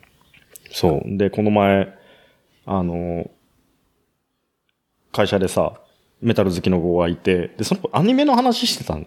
ほちょうどね、えっとね、今回おすすめはこれでさ、って、うんぬん話してる時に、携帯バーってこう調べてたらさ、その、アイアンメイデンの新しいアルバムのやつがピチャって出てきてさ、う。おお。あ、まだ出してんのこの人たち。いや、もうずっと出してますよ、この人たち。ってさう、んうんご長寿だよね。続けてうん。る。何年結成した何年結成のそこまで僕も知らないけど。でもずっと昔から僕も名前だけは聞いたことあるんで。ちょっとあの、ドクロっぽい感じの、ねイラストのあの、よく使うけどね。へえ。そう。いやー。有刺け有刺鉄線デスメタル交響曲。何何何何？有刺鉄線デスメタル交響曲。それ何それ何それ？なんかのね、漫画かなんかで、うんそれをセリフであって、うん。ギャグかなんかで、うんなんかそれがめっちゃツボで、うんずっとなんか、あ、残ってんだ。い好きあらば口に出してみたい。あ、なるほど。噛まずに言えるかな的な。あ有刺鉄線デスメタル交響曲。あ。しんどいな。言えない多分俺。有刺鉄線デスメタル交響曲。あ、言えあ言えるちゃ最後逃げたもんね。言える？有刺鉄線デスメタル交響曲。ちょっと待って。これ何こ有刺鉄線デスメタル交響曲。あ、なんか飛ばしたの？れね有刺鉄線デスメタル交響曲。何それ？ちょっと調べていい？うん。ど、何で出てくるの？これ。そう、なんかね、あの田舎暮らしは、有刺鉄線で、でまで行くと結構長いやつ出てくるね。ちょっと不謹慎だけど。で、有刺鉄線、有刺鉄線電流爆破濁流殺殺人扇風機とかさ。だそれ。うん。あ、日暮らしの泣く頃にか、これ。ああ。俺が2話でやめたやつね。ああ、いいと思いますよ。うん、いや、ちょっと怖いあれ。しかし、あれだね、本当になんかリスナーの皆さんにはね、こう、何の優位性もない、いい、何でもない話をしますね。そうですね。今日、まあね、脳打ち合わせだもんね。そうだよ。打ち合わせがないのに呼ぶ方が悪いよ。いや、別に何も今責めてないからね。今、まこっち、あなたの、あなたが浮かべた敵はう、ん。架空の敵だよ。ほんと存在しない敵ってやつ。存在しない敵だよ。しんくんはさ、あの、メイドラゴンは見てたの？あのね、うん。みんなが話してるから、うん。ね、先発三本柱の中でですよ。うん。作例先発三本柱のね、はこれ、昔の、あの、巨人の全盛期でいうね、桑田、牧原、斎藤正樹みたいなねい。。ああ、わかりますよ、それは。うんはい。三本柱の中で、俺だけが、あの、高野山地のメイドラゴンを見てないっていうのを、うん。負い目があるわけですよ。日々。うん。あると。はい。非常に負い目があるんですよ。うん。だけど、あの、さっきもね、あの、話してたように、なんか最近新しいコンテンツを入れるっていうことがもう、結構恐怖。ああ、しんどい。なるほどしんどい。はうん。はい。で、あの、だけど、もう、こう詰められてしまうともう見、見、見ざるを得ない。いや、でもね、見たいときにね、みんな、僕もだって最初見てさ、おーっつって、しばらく置いといたもんね。そう、だから、うんマインドセットはすごく大事ですよ。そういう今、この心の負荷がある状態で小林さんちのメイドラゴンを見るのはよよくない。おすすめしないし、僕自身も、放映当初、2017年オンエアされてる時に見たけど、ちょっとその時僕には必要がないと思ったアニメだから、そうなんだ。その時が来るか否かってこそうそうそうそうそう。もっとシンくんが疲れたら多分放出するようになる。ああ、深いな。多分それこそだってね、あのードアをガチャンって開けて、バーンってトールがね、ドラゴンがバーンっていた時に、ピッて止めたもん最初。止めた時。あこういうのかみたいな感うじで。ーん、つって。で、シュタインズゲート見た。その時は、ね。あああ、あ、そうシュ。タインズゲートもいいよって言われながら僕見れてねえんだよな。ああ、これだけを言っとくと、本当にいろんな物語性っていうのは、うん、なんだろう、やっぱりね、えー繰り返し愛せるものと、やっぱり初見が、ボルテージが一番右肩上がりのものがある中で、完全後者だね。あ、うんシュタインズゲートはうんもう一回記憶を消してみたい。もう一回見たな、もう強いまま、素晴らしいものなのね。強くてニューゲーム無理。ああ、なるほどね。無理無理。うん。何のカタルシスも生じない、そこにはう。ん。強くてニューゲーム。一回クリアして、もうすべてを知った状態で、もう一回プレイしたところで、まあそれはそれで楽しいやつもあるんだけど、クロノトリガーとか。ああ。だけど、そういう2周目3周目には向かないタイプのやつだねだから1周目で、くたびれないうちに駆け抜けなきゃと思って、うんうんうん。だからその時は、トールがバンって出てきた時に、ちょっと世界線が違うっつって。はい。この、この世界線じゃなかった。この世界線じゃないっつって。あはいーうんあいいと思います。そうはい今、面白いですよね。今思ったんだけど、あのーこれ投資で乾燥してうわーってなって、見返すことはないっていうものと、うん。何回も見返すもの。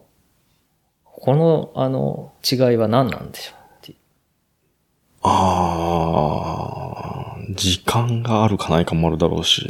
あ一回それの、うーんと、そう、今、マゴッチと僕は、えーっと、初代を持って、うん。その、家族のルーティンがあるから、その自分の無限、無限タイムはないわけですよ。んうんうん。あのー僕の中でそのコンテンツを消費する上でのサイボルテージの、うんうんえーっと、まあ、最初だね、あんなにテンション上がったのは。やっぱターミネーター2を、うん。中学生だったのかな？小学生だったのかな？ビデオレンタルが始まったから中学生だったのかな？借りてきて、うんそこに自分の好きなものが全部入ってたから、うんうん5回見たんですよ。ああ。1日でね。はいはい。えーっと、あ、名前ど忘れちゃったな。キャメロン・ディアスじゃねえよ。何だったっけ？ジェームズ・キャメロンだ。出てきた、メロン。出てきて出てきた監督ね。はいはいはい。そう。うんエイリアン2も、2だけ、ジェームズ・キャメロン。うんうん。んターミネーターどうだったのかな？ワンももうジェームズ・キャメロンだったかな？まあ、とりあえずジェームズ・キャメロンがもう僕の10代前半にツボすぎて、エイリアン2も何回も見たし、ああ。ターミネーター2も何回も見れた。まあ、モラトリアムな時期だった頃、かだからこそ可能だったものだし。なるほど。うんでも、あの、今ちょっとね、それはできないうんうんうん。わけなのよ。好きなゲームだったら、もう全部限定解除なんてな、トロフィーなんていうので、実績解除か。うん。全部目指したいじゃん。買ったタイトルだと。トロコン？トロコンを。でも、それも叶わないわけなんうんですよ。うん。むしろ、ね、トロコンを目指さないのはゲーマー、ゲームをするものならずというか、ゲームをする人間としては、もうなんか、たしなみとしてはそれはどうなんだって思ったけど、うんようやくそれができない理由が分かった。よ40、40過ぎてからようやく分かったっていうぐらいなんだけど、そういうね、その今我々の現状、まこっちと僕の現状を抜いて、見れるものと何回も繰り返し視聴できる。これは映像作品うんうんうん。に限ればいい？そうですね。映像作品ですね。今さ、は例えばメイドラゴンをさい。、メドラゴン。はい。作業用のさ、BGM としてもさ、使えるわけじゃないですか。何度か、僕はなんですけど、うん。もう一回一通り見ました。見ました？で、好きなやつもう抜きで何回かもう見て、はで、なんか作業してるときに、えっ、と、流しながら作業するとかさ、そういうのでも、こう、脳内変換され、脳内再生できるようになってくるじゃないですか。い。あら、ちょっと僕な、流せないな。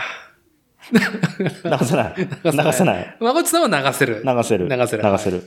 あの、あの空気感の中にとりあえずいたいって時ね。うん。うん。その、ストーリーを直に受け止めるような見方じゃなくて、その、みんなの声を聞いてたい時に、うん。うん。うんうん。そうそういう使い方を割とするっすけど、これ、ある意味、反復で何回も見てるのに近いような気がするんだよなあーでもと。毎回そのしっかりさ、腰を据えてドンって見る見方じゃなくて、うんうんだけどね。うん。きながら、ながらみ、うん、ながら聞きながらっていうか、なうん。ちょ、ちょっと、その、やっぱ、どうしてもね、我々もう初老だから、うんもうね、だいぶ記憶が曖昧で、キンキンのことしか思い出せないっていうのもあるけども、まあ、さっき、えーっと、まず、どんな作品を、うん、多く見れたのか。僕は、どうだろうな。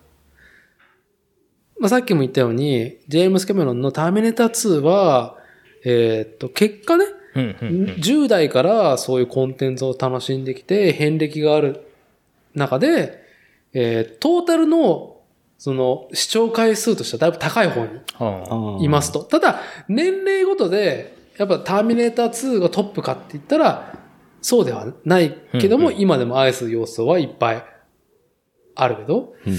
で、何面でも見れるコンテンツと、見れないコンテンツ。うーんちょっと今タイトルを思い出す前に、ざっくりとした形容をすると、もう、どこを見ても、ずっとセクシーなシーンが。ああ。視覚的とか、音、ま音的にとか、これはあーでもそれは僕もわかる。うん。うん。音もそうだし、あとは、あれだよね。あのー芝居。人間の芝居もそうだし。芝居もそうだし、その辺がなんか全部、あのーこ、こう、心地いいものはもう一回見たいってなるかもしれない。僕は、うん僕は。うん。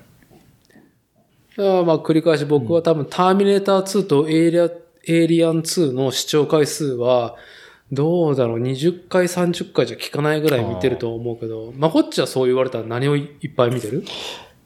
そんなにいっぱい見るやつないけどね。あんまり繰り返して見ない？繰り返してそんなに見ないね。何見たかな？ワンチャイ？でもそういう見方じゃないな。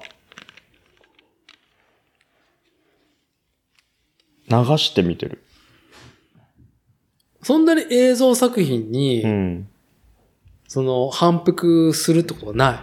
反復して毎回腰を据えて見ることはないね。ああうん。い腰を据えずにながら見してるぐらいな感じならある。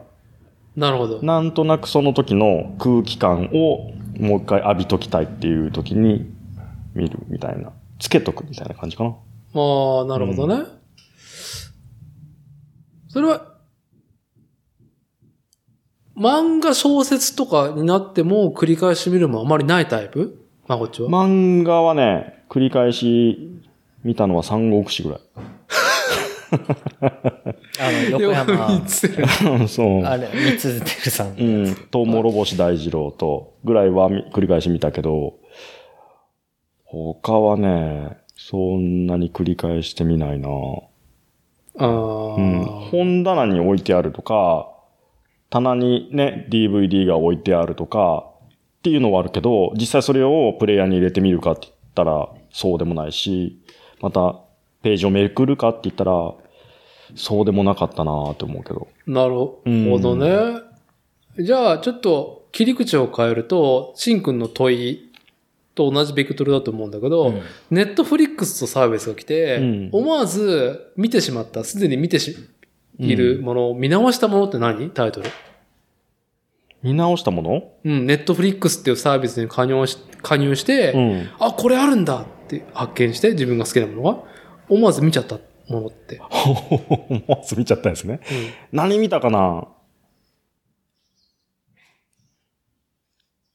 なんだ、なんかなブレードランナーとかかな一作目？オリジナル？うん。うん、うん。でもそんな通して見てない。最最終的に見た、見たっていう感じではない。流してたとかさ。うん。だからあんまりないね。そうやって腰を据えてまた最初から最後まで見るっていうのが。ああ。テレビで再放送でやってる映画だったらある。ああ、これ前やってたあれだっつって、なんとなく日曜日の昼とかにこうやって見出して、たまたまやってたやつとかでね。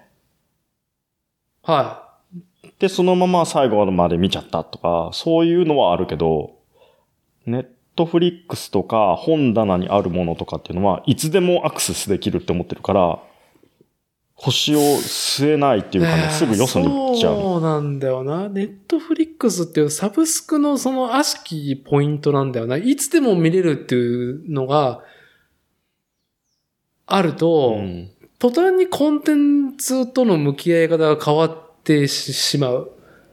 最上位は、例えば映画、封切りして公開期間が決まってると。で、ビデオレンタルも借りてきたら解散とかあるじゃん。うん。新作だったら1、一泊二日、一週間とか。期限があるじゃん。サブスクはさ、もうさ、そんなに大きな波ないじゃん。ケツが決まってないですからね。うん。だ途端にそこになんか見ないといけない、今見ないといけない理由が消失してるから、そうだよなああ、それあるかもしんない。あのー、小林さんちのメイドラゴンとかもネットフリックスとか、まあ、いつでも見れるっていう気持ちがあるからうん、見始めないっていうのは僕は今あるかな。DVD とかも、あの、よく、あの、まだレンタルが主流の頃ね。あ大体さ、えっ、と、洋画、洋画を2本、邦画を1本、アダルト2本、で5本セットで1000円みたいなさ、そういう借り方をしてる時期があって、うん。あそこは何も来ないのね。今来ないよね。で、で、はい。洋画は見れるんだけど、邦画がなかなか僕、あの、なんていうの、気持ちを整えるのが苦手で、ほう。見て楽しいって思えるんだけど、そこまで気持ちを持っていくのがなかなか邦画ってつけにくくて、僕は。へえ、はい。で、いつも返却しなきゃっていう、その最後の期日が迫ってきて、うん、うん。で、あ、もうこの日にも見ないと、もう見ずに返すことになるから、そこに気持ちを合わせていくみたいな作業がね、だいたい返却2日前ぐらいから始まってたんですよ。うん。うん。だからそれぐらい、だから中途半端な気持ちで見ても、やっぱね、入り込めないから苦痛だし、途中でやめちゃうし寝ちゃうし、ってなるから、うん。洋画は大体さ、アクションっぽい感じのやつを1個と、ちょっとね、ドキュメンタリーだったりとか、うんサスペンスだったりとか、こう、ちょっと静かな映画？はいはい。で組み合わせで借りてたんだけど、うん。そう。うん。あ、なるほどね。だからね、返さなきゃいけないっていうのがあったから見れてた。だから今最近ずっと邦画見てないしね。最後に見たのなんだろう？ウッドジョブかな？ウッジョブ？ウッジョブ。あおーうん。そう。だから邦画離れてるんです。離れてっちゃう、どんどん。まあ、まこっちは、そもそも繰り返し鑑賞っていうのはあまり、そうもしないタイプ。そうです。そういうことですね。同じ女優の。タイトルを借りない。借りる。むしろそこは借りる。同じの借りてたもんだって。あ、繰り返し見てるわ、俺。繰り返し視聴あった、俺。何？じゃあ、あえて全て僕のやつをさらけ出す気もないけど、はまあ好きな女優がいてい。、はい。で、好きな女優が、あの、何タイトルか出してますって言っても、大抵そればっか借りてた。なるほどね。う天ん天井特化っていうコンテンツに縛られることなく、やっぱり一人の女優を追いかけてた。そまあ、それはそれ、これはこれで、まあ、思考の話だう。うね。ん。ん？しんくんはそもそも何？この質問、今、うん繰り返しで見れるものと見れないものの差？そうそう、違いってなんだろうなって。まあ、個々の事情があるんだってこと。まあまあもちろん今の話をね。今の話何にも生きてないけどね。わかるけどぼ僕、うんまあ、ここ、人、人それぞ性癖になっちゃうれ、よ人それぞれだわなっていうのがね、ええまあなんかね、まあまあまあ、月並みな、あの、結果が来たってそういう。そうそうそうそうそう。え、しんくんはちなみに繰り返し視聴してるコンテンツはある阪神タイガースの勝ち試合のハイライトですね。さよならの時とか、さよならホームラン打った時とか。ちょ、それは、それはさ、何でさ、主張できるのほんとね、いや、YouTube に、み、あの、球団公式ホームページ、公式 YouTube とかであったりするし、個人が上げてたりするし、ああ、はいはいはいはい。で、あと僕、あの、毎月680円で、あの、サブスクで、トラテレっていうのに入っているので、うんうん、あの、タイガース公式のあの、映像コンテンツのサブスクなんだけど、うん。あのーまあ、甲子園で試合があるときに、例えば阪神対広島とかだと、東海地区で放送がないんですよ、テレビとかは。ああ、なるほど。だからそういうのが見れるし、はい。で、あとあの、二軍戦が見れるんですよ。あ、二軍戦か。ああ、二軍戦のたしなみもあるみたいだね。はい。うん、二軍戦があるし、もっとすディープになると、練習を中継してるんですよね。ああ、いいね。うん。ああ、いいね。で、あの、あ、今日ちょっとロングティーやってんなとか、あのーね、二軍の選手が練習しているのをライブで見れるの？で中継するああ、なっていう、るほどね。そういうのがあるから、そういうのですかね、僕は。うんあお酒飲みながら、サヨナラホームランを何回もリピートしますからね、同じサヨナラホームランをね。ああ、いいね。いや、けまこっちスポーツ鑑賞でそこまで達するもんないでしょ？うん、繰り返し見たのはスケボーのビデオぐらいだよね。ああ、なるほど。同じくね。それは、あれでしょ？なんだろう。自分の実践プラスアルファでしょ？実践できなくてもう、ん。なんだろう。あの、その先を見せてくれてるという、勉勉強でもあったしね。うん。ミュージックビデオでもあったし、ああ、はい、はい、はい、はい。ながらみの対象にも使ってたし。なるほどね。うん。そうか、あの、ちょっと話ずれるけど、ジェームス・キャメロンの話が出て思い出したことがあるんで、ちょっと一個いいですか？はい。あの、最高の映画体験とか、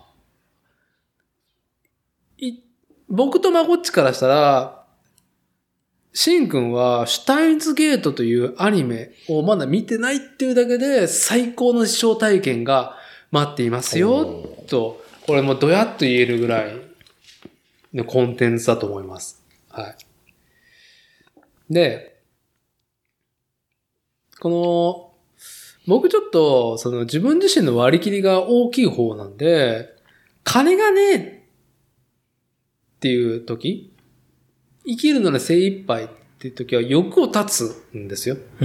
だから、映画とか、その、例えばそのビデオを借りたりとかっていう、最近、そのこれからの、今話題のとかっていう映画情報とか追わなくなるのね。あ好きな人の作品とかあったら見たいけど、もう、そういうのにはちょっと意識は活かせないっていうのは立つんだよね。うんそういうことを。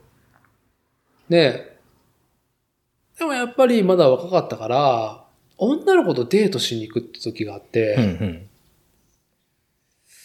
漠然とじゃあ映画行くみたいになって、ほでも僕はもう映画は好きだけど、うんもちろん映画館で見に行くのもレンタルで、当時だとレンタルだよね。ビデオレンタルしてるの好きなんだけど、映画を立ってる時期だったから、うん。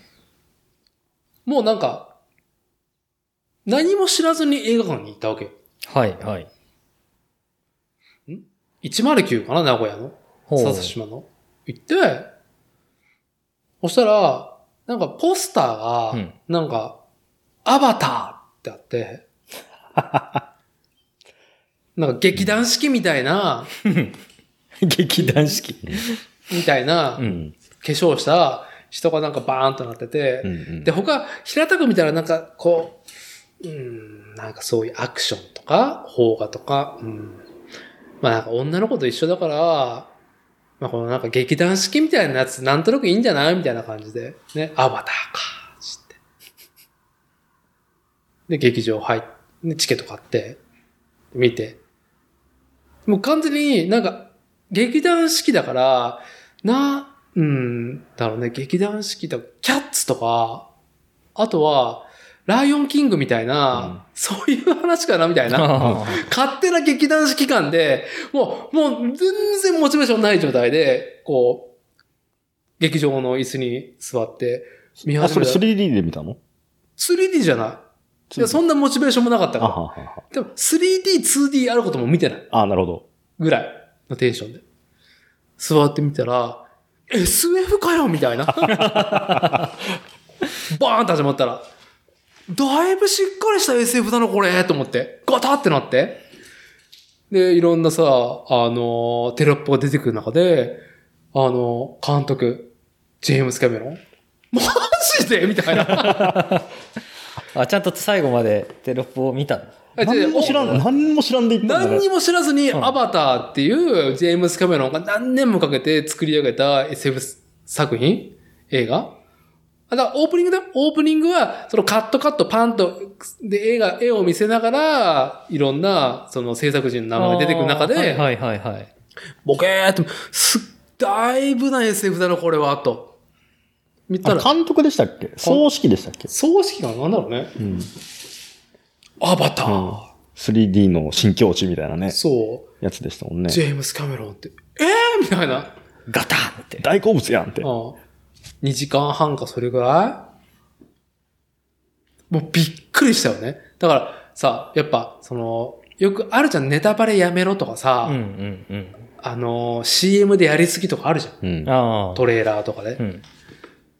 一番は、ふとしたその作品との出会いって言われるから、なかなか難しいじゃん。うんこうやって、そのいろんな状態でさ、うんうん。あの、動画も簡単に見れるよって時代になってしまったから、う。うんん。なかなか、その、好きなものこそ、好き、好きな嗜好性のものほど見ちゃうからさ、そういう情報追っちゃうからさ、うんうんうんうん。ノーガードリーって、ジェームス・キャメロン？みたいな。で、さ、ね、今日もちょっとひ、ね、ご飯食べながら話したの。途中で、シガニー・ウィーバーが出てくるんですよ、エイリアン2の。うんえエイリアンシリーズの。うん。シガニー・ウィーバーって、そのまま、2回ね、なんかこうね、腰が宙に行くみたいな。お得だね。あれ以上の、なんつったらいいんだろうね。うん。こう、全裸で、ノーガードでいいものを見たっていう貴重な経験の話でした。ジェームス・キャメロンの話が出てきて。思い出しました。そうか。じゃあ、意外に情報を入れてないっていう方が、いい。だってもう本人はさ、キャッツだって思って見に行ってんだもん。まあそうだよね。そうだよライオンキングとかのノリですからね。うんあまあちょっともう半ばディズニー感ある。ディズニー感とか、その、うん南アフリカの広大な大地から始まると思ったあら、全然なんかあの、いあのーなんだろう、えー、長時間、あの、えー、構成間移動のみんなコールドスリープに入ってるカプセルの絵がボー、ね、バーっていっぱいみんなコールドスリープしてるなみたいな絵が出てきて、もうパッと見ね、宇宙船の中やないかみたいな。い。まあどう見てもね。えーみたいな。どういうこと？みたいな。は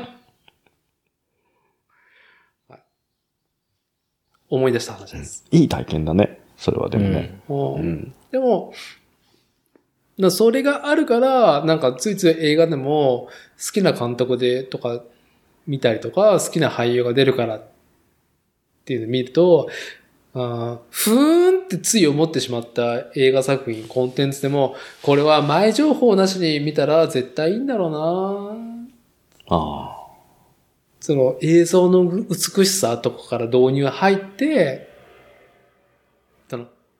今そのアバターの話もさ、うん、それ映画のはあーと内容が良かった悪かったってところよりも、マジでっていうところがすごい残ってるわけじゃん。記憶の結びつきとしてさ、大きなものになってるわけじゃん。それが前情報を知っててさ、すい。ごい調べて、で見に行ったっていう体験だったら、今みたいにさ、記憶に留まってなかったかもしれないじゃないですか。もちろんね。ねで、しかも自分が好きだったターミネーター2、エイリアン2で見せてきた SF 表現を、なんだろう、うん、あえて同じようなものが出てきたりとかしてたから、例えばエイリアン2のパワーローダー的なものも出てくるし、アバター。フル勃起ですよね。フルボッ、フルボッキだよ。ねえ。いやもうなんかね、なんか女の子と一緒に映画館行くっていう、そのね、下半身よりー、も、うん。俺自身が奮い立ったっていう。そっちのけだよね、本当にね。そっちの子だよ。女の子なんてね。もう全然、全然。映画見終わった後のうざがらみがすごそうっていうね。いや、なんか、その、なんでこのこと来ちゃうのかなみたいな。もっとタフな、タフなね、ね、ジェームス・キャメロンに対してタフな男と一緒に来たかったわ、みたいな。タフな男で。タフガイと。そう。そうだよな。た、た、ただ、これ意外とやっぱ、アバターは何回も僕見ない。ああ。それは、きっと、なんだろう、うん映像技術としては当然、ターミネーター2、エイリアン2よりも全然上がってはいるし、はいはいなんだろう、世界観の構築、言語も作ったぐらいだから、うん。異星人の。作り込みと時間はすごいけど、やっぱりオリジナルがやっぱりあるから、そうなると。うん、うん、うん、まあ、オリジナルの方見たいな、みたいな。うん。うん。同じコンテンツね、さね。うん。なるほどね。いやー、まあ、どういうこうコンディションでそのコンテンツにこう出会うかっていうのがね、それが大事なんですね。まあ、これ、これはなんかちょっとね、シンクの問いではちょっと外れてしまう話ではあるけど、逆にもう今、ネットフリックス、ね、あの、見てるものとかってもう新しいもの見ないもん。ああ、うん。あの、引用のさ、うん。えー、ヨウ先輩がさ、はあの、言ってた、アニメをいっぱい見てる人ってよくこういうこと言う人いるなと思うけど、あの、あんまり頭を使わないで見れるやつっていうかさ、い。うん。そういう、見てて楽なものをさ、摂取する、しがちというか、そういうやつをこう見ていたいっていう感じこの感覚ってさはい。コンテンツを大量に摂取してる人の方が言いがちだよなと思ったんですけど、そうですね。結で、しかも年がね、それなりに、若い人は刺激に耐えうるんだろうけど、構、うんうんいろんなものを見てきて、大体このカテゴリー、このジャンルはこういう話が多いとかさ、はいはい。いろんなこう経験値が増えてきた人ほど、うんもう分かったから、もう分かったからっていうところで、うん。ここから先はもうあんまり見たくないとか、うんもうあんまりそういう刺激がないところで浮いていたいっていうか、ね、た楽しんでいたいっていう。うんああ、なんかでも、うーん、まあでも結局その萌え、アニメの作用っていうのは、萌えじゃなくても好きな作品では自分の中のその萌え要素っていうのができるから、うん。まあ、本当湯船に使ってるみたいなコンテンツだよね、きっとう。ん。温泉だ。温泉。温泉。ああ、温。泉好きになってきますもんね。ね。温泉。うん僕も温泉行きたいんですよね、今ね。温泉もなかなか、もう今ならね、まあ、季節ももう世界的にもね、ね、いい頃はいいじゃないですかいろいね。なんか、あの、岐阜の方でも、ゲロ温泉なんかもね、あの、紅葉が綺麗な頃に行くといいんじゃないですかね。いいですね。温泉いいな、2泊3日で行きたいな。いや、温泉は2泊3日でしょ、最低でも。うん。日帰りはダメ。そうです日帰りはね。泊二日で、一泊二日でさえね、慌ただしいからね。やっぱ、温泉二泊三日いいですね。二日目の夜がね、またいいんですよね。そう、めっちゃ贅沢している気持ちになりますよね。あれまでここにいるのか、俺みたいなね。そうそうそう。連泊の方がいい。なんか拠点が変わるよりも、連泊で2泊とかさ、ああ、同じ、僕もね、ね拠点変わるよりも同じ部屋で2泊がいいですよ。うん、すごく気に入ったところを取ってね。そうそうそうそうああ、いいなああ、今日もここで寝れる、みたいな。ねはい。いいなぁいいやおおいいおじさんトークですね。長らくこんな想像と発想してなかったもんな。温泉なんてさ、なかなかね、うんう。ん、まあ子供が小さいっていうのもあるし、ご時世的なものもあったし、ううんん、温泉っていう発想がなかったからね。そうね。いろんな温泉、そんなにね、詳しくいないけどさ、今でも、あ、この旅行のこの時の食事風景覚えてるなっていうトップ3に一個食い込んできたやつでさ、はい。はい。上の子が、えーっと、お腹にいる時だったかな、まだ。うん。で、まあ、妊婦さんとかでも、小さい子がいても対応できますよ、みたいな宿を探してて、まあ、三重の鳥羽の辺だったかな。うんうんうん。ある、あの、温泉宿に行ってさ、で まあ、伊勢エビとかさ、もう普通になんかこうね、キャッチーなところを選んで行ってさ、で、晩ご飯、ね、あの、中井さんが食事の用意してくれて、で、おひつからさ、ごさん、ご飯をよそってくれてさ、で、用意してくれてる時に、まあ、手元が狂ったんでしょうね。ポーンと落ちてさ、うん。で、タンタンタンと落ちて、落ちちゃったねっつってさ、交換しに行くかなと思うじゃない。うん。らそのまま普通にこう見て、彼女の中では3秒ルールなんだろうね。オッケーって感じ。すごいな、それ。よそい出した時に、僕らはそんなにさ、旅行そんなに回数行ける方じゃなかったからね。うん。やっぱりスペシャルな日だったんですよ。はい。今でもね、ふとした時にしゃもじを落とすとね、思い出すもんね。うん。記憶って、やっぱりこうやって、なんていうのかな、その時にあった違う予期せぬことと結びつくと、はい。残るなって、これあがーふとしたその時の時に思い出すっていうのありますね。そううん。関連付けられて。関連付けられて、はいはいはいで、。その中井さんがいたから、あの旅行を今僕はこうやって覚えてるんだと思って、逆に、あの、お礼を言いたいぐらいですよ。ああ、なるほどねう。ん。だから、うん。ダーティーのさっきのその、ね、アバターもそうだろうしさ、はいはいはい。なんかこう、ん記憶にね、10年以上経って記憶に残ってふって思い出すっていうのはさ、はいまあララッキーだよなと思ってね。ええうん。まあ、その時の自分が置かれた状況によるんでしょうね。それがな、あの、後々、こう、あの、忘れられないようなね、うん体験になるのかどうかとか。今の自分があの状況に目の当たりにしたらどういうリアクションしてたかなと思うとさ、またよそった時に帰んのかいとかさ、はいはい。ねはいああ。ねどう、その時のと、何も知らない僕とは違うからさ、はい、つってそ。れ、それは、それは、何、何、あの、ポジティブな思い出なのか、ネガティブな思い出なのか、どっちなの？その、しゃもじが落ちた。しゃもじが落ちたやつ？うん。あえっ、と、ポジティブですね。あ、なるほど。うん。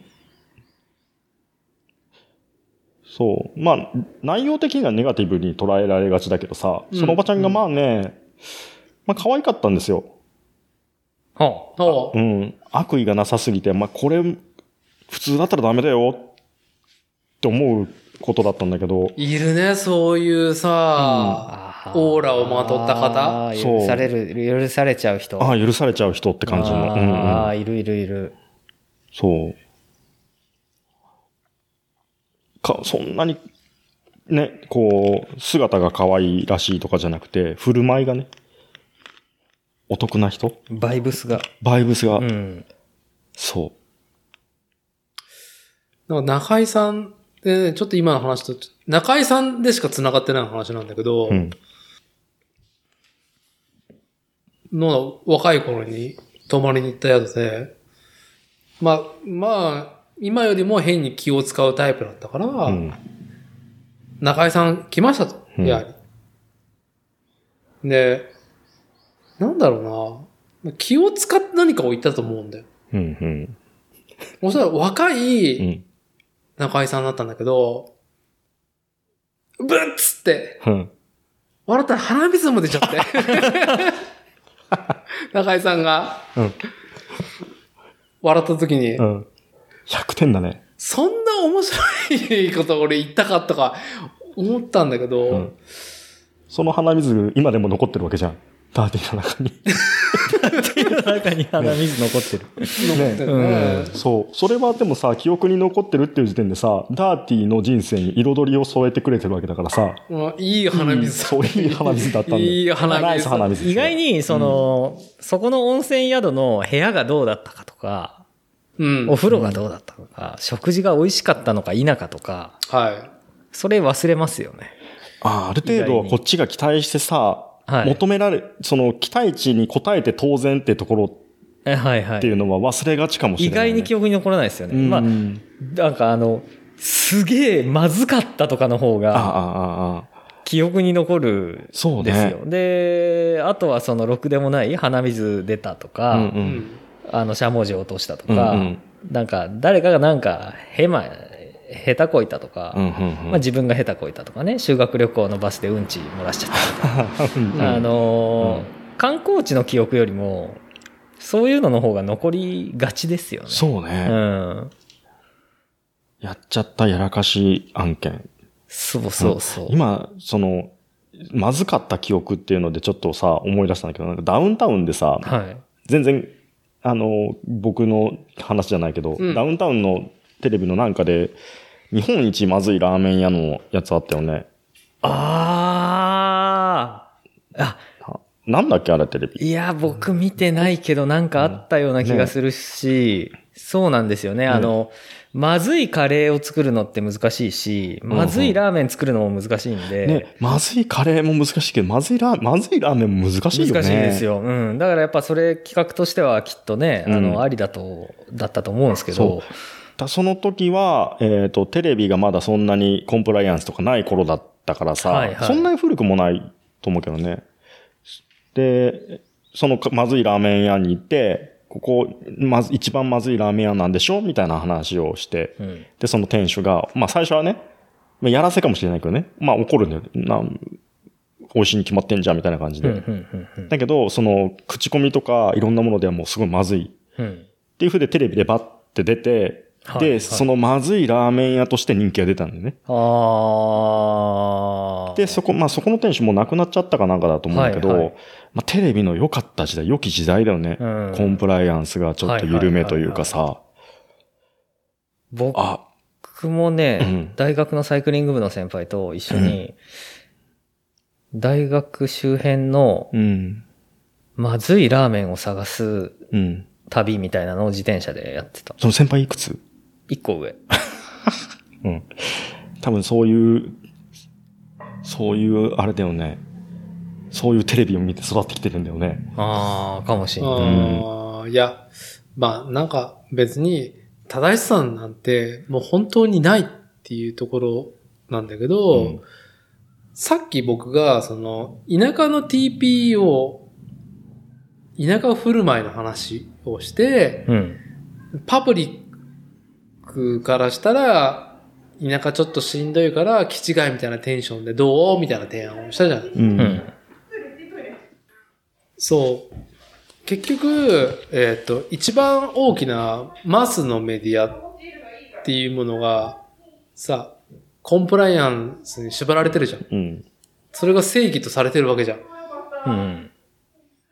で、本当かどうかはわからないけど、市民の声として、えーっと、まあ、乱、乱雑、横着なことだったりとか、差別的なことは、うんうん市民の声として断じられてるっていう状況があるから、マスメディアは、整えたものを発信し、うん。えーそれに努めていきたいです。っていう裏にはもう一個、皆さんもそうしていきましょうっていう提案になってしまう。価値観になるじゃん。うん。う。うんん。でも、うんなわけじゃない、うんなわけねえじゃん。その田舎に行ったりとか、うんうん。立ち飲み屋にね、街中で行ったら、コンプライアンスもね、へったくれもないじゃない。うん。あの、コンプライアンスが正義とする、な、なんだろう。コンプライアンスっていう言葉が出た以降の何かそのルールを価値観としてる人はちょっとしんどいよねと思う。ああ。コンプライアンスっていう正義が通用するところ以外では、ちょっと生きていくのしんどいよなと思う。うん。うん。それは、そういう窮屈さは感じますよね。う。うんん。別に好きに生きりゃいいと思うけどさ、みんな。うんでも、もし好きに生きる中で、今マスメディアが提示するコンプライアンスにのっとった生き方っていうのと、生きる場所が定められてしまうわけじゃん。うんう。ん。なんかそれに対してちょっと僕が不満があるから、まあちょっと気違いみたいなテンション？うん。気違いっていう言葉はコンプライアンス外だからね。うん。で、やるのも、その通じる地方っていうものがあるよね。ありますよっていうことをちょっと、まあちょっと最近考えているね。あの、まあ、かなり、まあ、僕自身の不満というか、うん。うん。へ、なんか弊害というか、メール長えんだよとかね。あとかねあ。メール長い人はいるの？いるよいるし、うん。なんだろうなうん。なんだろう。うん、なんつったらいいのかなもう自分で自分の首を絞めてるなっていう感じのうん。人が、やっぱり特にね、この、まあどちらかといえば好きにすりゃいいじゃんっていう土地に住んでるから、人口密度も低いし、なんだろう。世間様を、世間様っていう言葉もさ、世間様ってどこにいるんああ、どこ様だっていうね、どこ様だっていうところの中で、なんか気にしてる人がいるなぁ、みたいな、この地方に来てもね、うん。うん。と思わずね。あのー、メイドラゴンの話また、あ、いで申し訳ないですけどいいですよ。いいですよ。防寒税と調和税と混沌税がいるんですよねあ。それは、あの、小林さん中のメイドラゴンの、その、えーっと、我々が住まう現象、この世界とは違うところに非常にファンタジーな、うん。あの、剣と魔法とドラゴンが支配する世界があって、そこから、そこから来たドラゴンたちの話なんだけど、うん。その三つってさ、えーっと、大正義がないんだよね。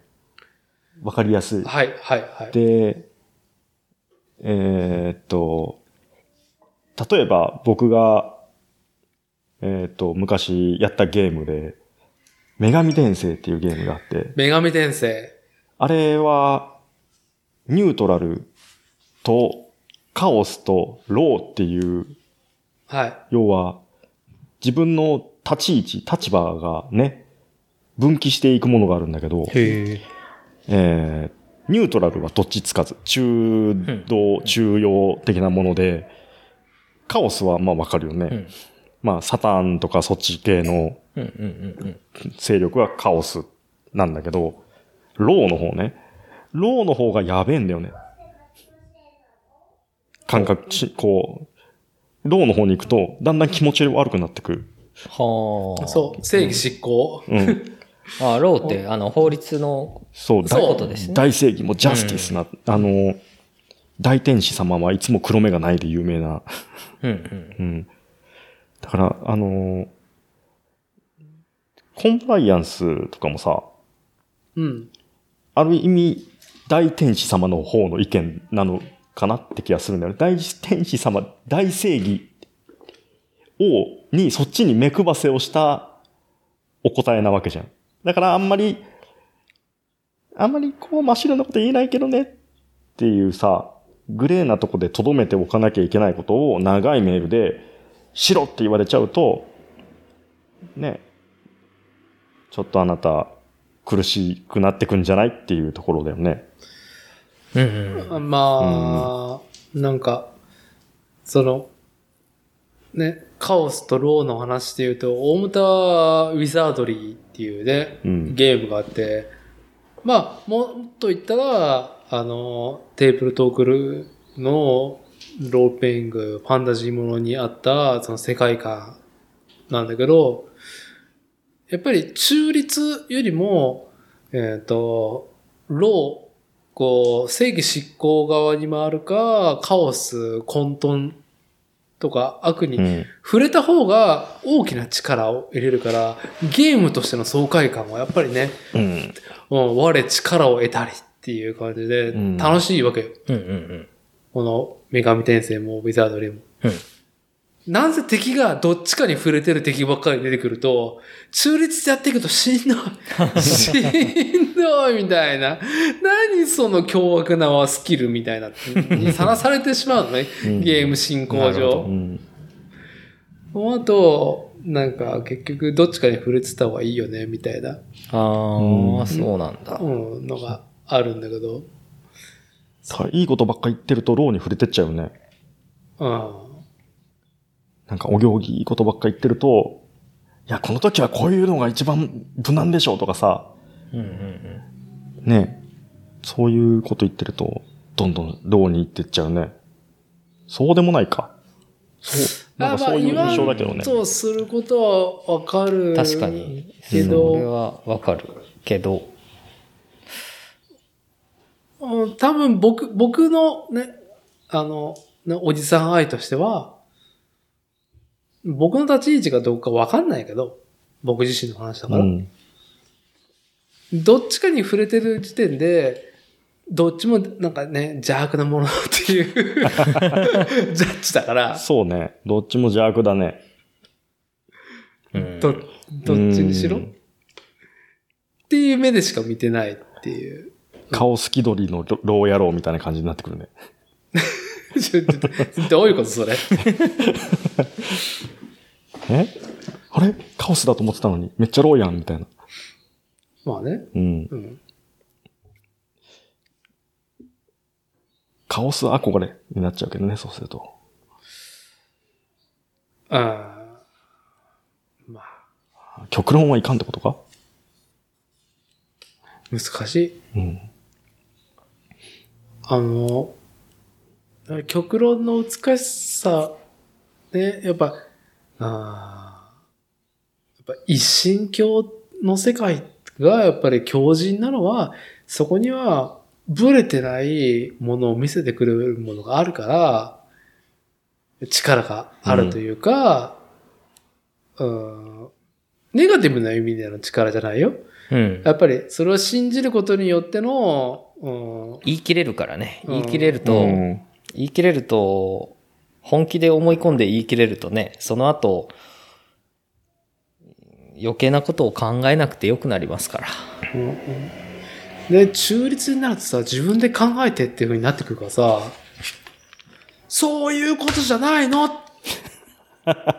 どっちなの？そういう。なんかあったな、最近。そういう話聞きたいの？このおじさんなんかあったぞ、最近。はい、別にないよ。なない経験だ、経験だ。ただ経験なんしかない。経験なんしかないですよ。最近はない。最近は膝を痛めたから。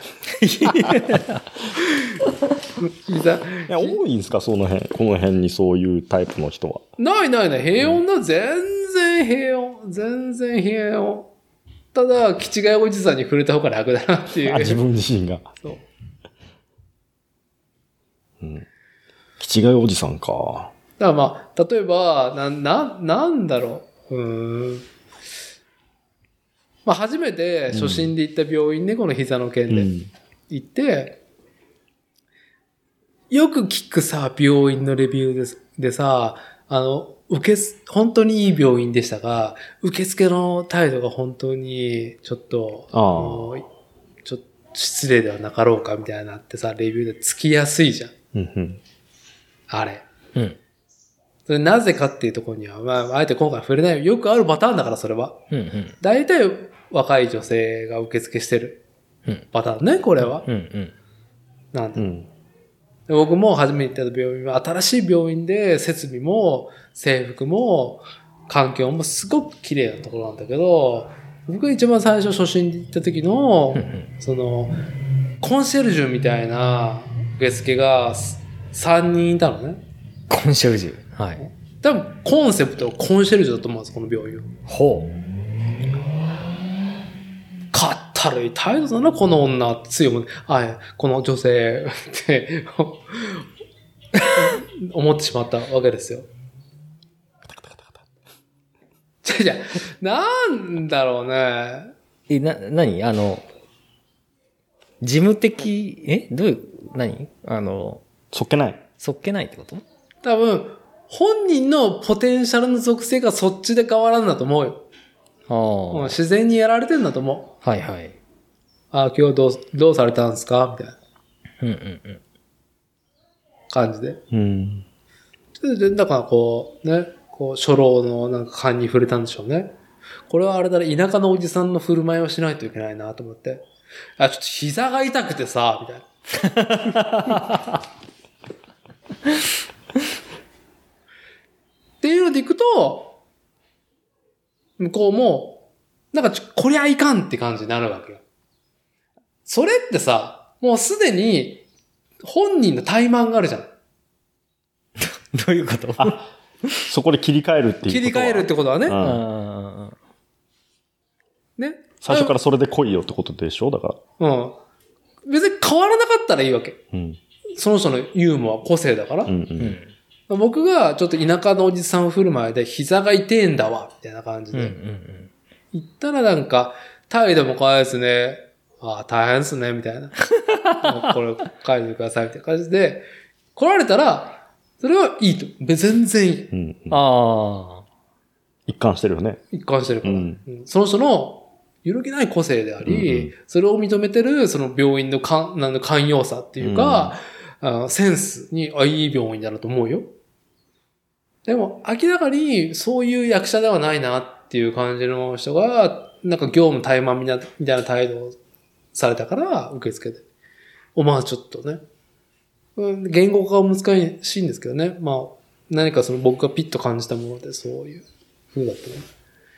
まあ態度を改めるっていうのを見せられて、うんそれは Google にそういうレビューつくわな、みたいな。別になるほ、ど。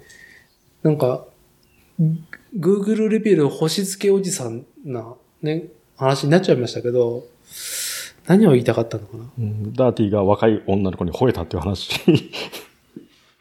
ではなく。なんだろうね。昔でもそういう風に感じた？実際その、膝が痛えなってなってさ、で、病院行ってさ、なんいやなんすかみたいあな態度されて、いや、い、一個間違いなくぶれない、その、病人としての姿勢があると思うんですけど、うん。具合悪いわけじゃん。うんあ。。うん。基本、うん。病院に行ってんだからさ、まあそうですね。具合悪いわけでさ、お前の具合悪い感じかぶせてくるなっていうと、イラッとくるわけよ。ああ。なるほどね。お前今かったるいかもしれないけど、今仕事中。今俺の方がしんどいっていう。わかるかっていう。こっていうね。こうなんかね。ど確かにね。うん、それ、どういうことなんでしょうね？みたいな。でもなんか変なバランスの病院でしたよ。はい、それ以外は過剰接客で、何なんだろうな、この病院みたいな。新しい感じの新い。しいお病院。ーじゃあね、ほら、ちょっとよ、わしあれだもんでよ、膝が痛やもんでよ、あれ、あの、ちょっと見てまえんかやっていう、いや、うんな、また。いいねい。あの、言い方で、受付行かないかんだよね。整形、整形外科で、整形外科。うん、うん。はい、はい。っていうノリで、受付に行くっていう。ああ、いい土や力か。そうそうそう。あの、あれでしょ？受けっこで、えーって、あーんって言われる。えーあーんって言わって、ないっていうことで。あーんって言わない。あー、ちょっとよーつって。ちょっとよ、わしよ、昨日の夜膝がペキーンってなっててまったもんで、本当に。いてやって叶わんもんで、本当にってやつね。ちょっとよ、見てもらえんかやって、見てもらえんかやって言わないといかないね。おーんつって。いやー、まあ、いいぐらい、あの、しんくんの、その、土八からフューチャリング名古屋弁が出たところで、一旦この収録切ってもいいなって。僕ね、さっきからね、めっちゃ気温もだんだん涼しくなってきて、うん。眠たくなってきた。じゃあですね、天気がいいもんね。いやそうそう。今日は、ちょっと、まあ、この後、要相談なんですけど、まあ、2本取れたらいいかなと思ああ。うんうんうんってるので、全然はい。一回取り行っていいですか？はい。それもありますしね。はい。まあ、一旦、今回の作例は、えーこれにて失礼っていうことで、わしはちょっとよ、トイレ行かないかんもんで。漏れてまうでかんわ。はい。あの、ちょっと圧の強い、あの、長弁のおじさんがトイレに行きたいってことで、っていうことで、えーっと、今回の収録は、えー閉じたいと思います。なんだおめえわしはこれトイレ行かないかんのおめえは。なんで行かんって言うんだおめえはっていう感じだよね。土屋力のあの、ラップね。ありがとうございました。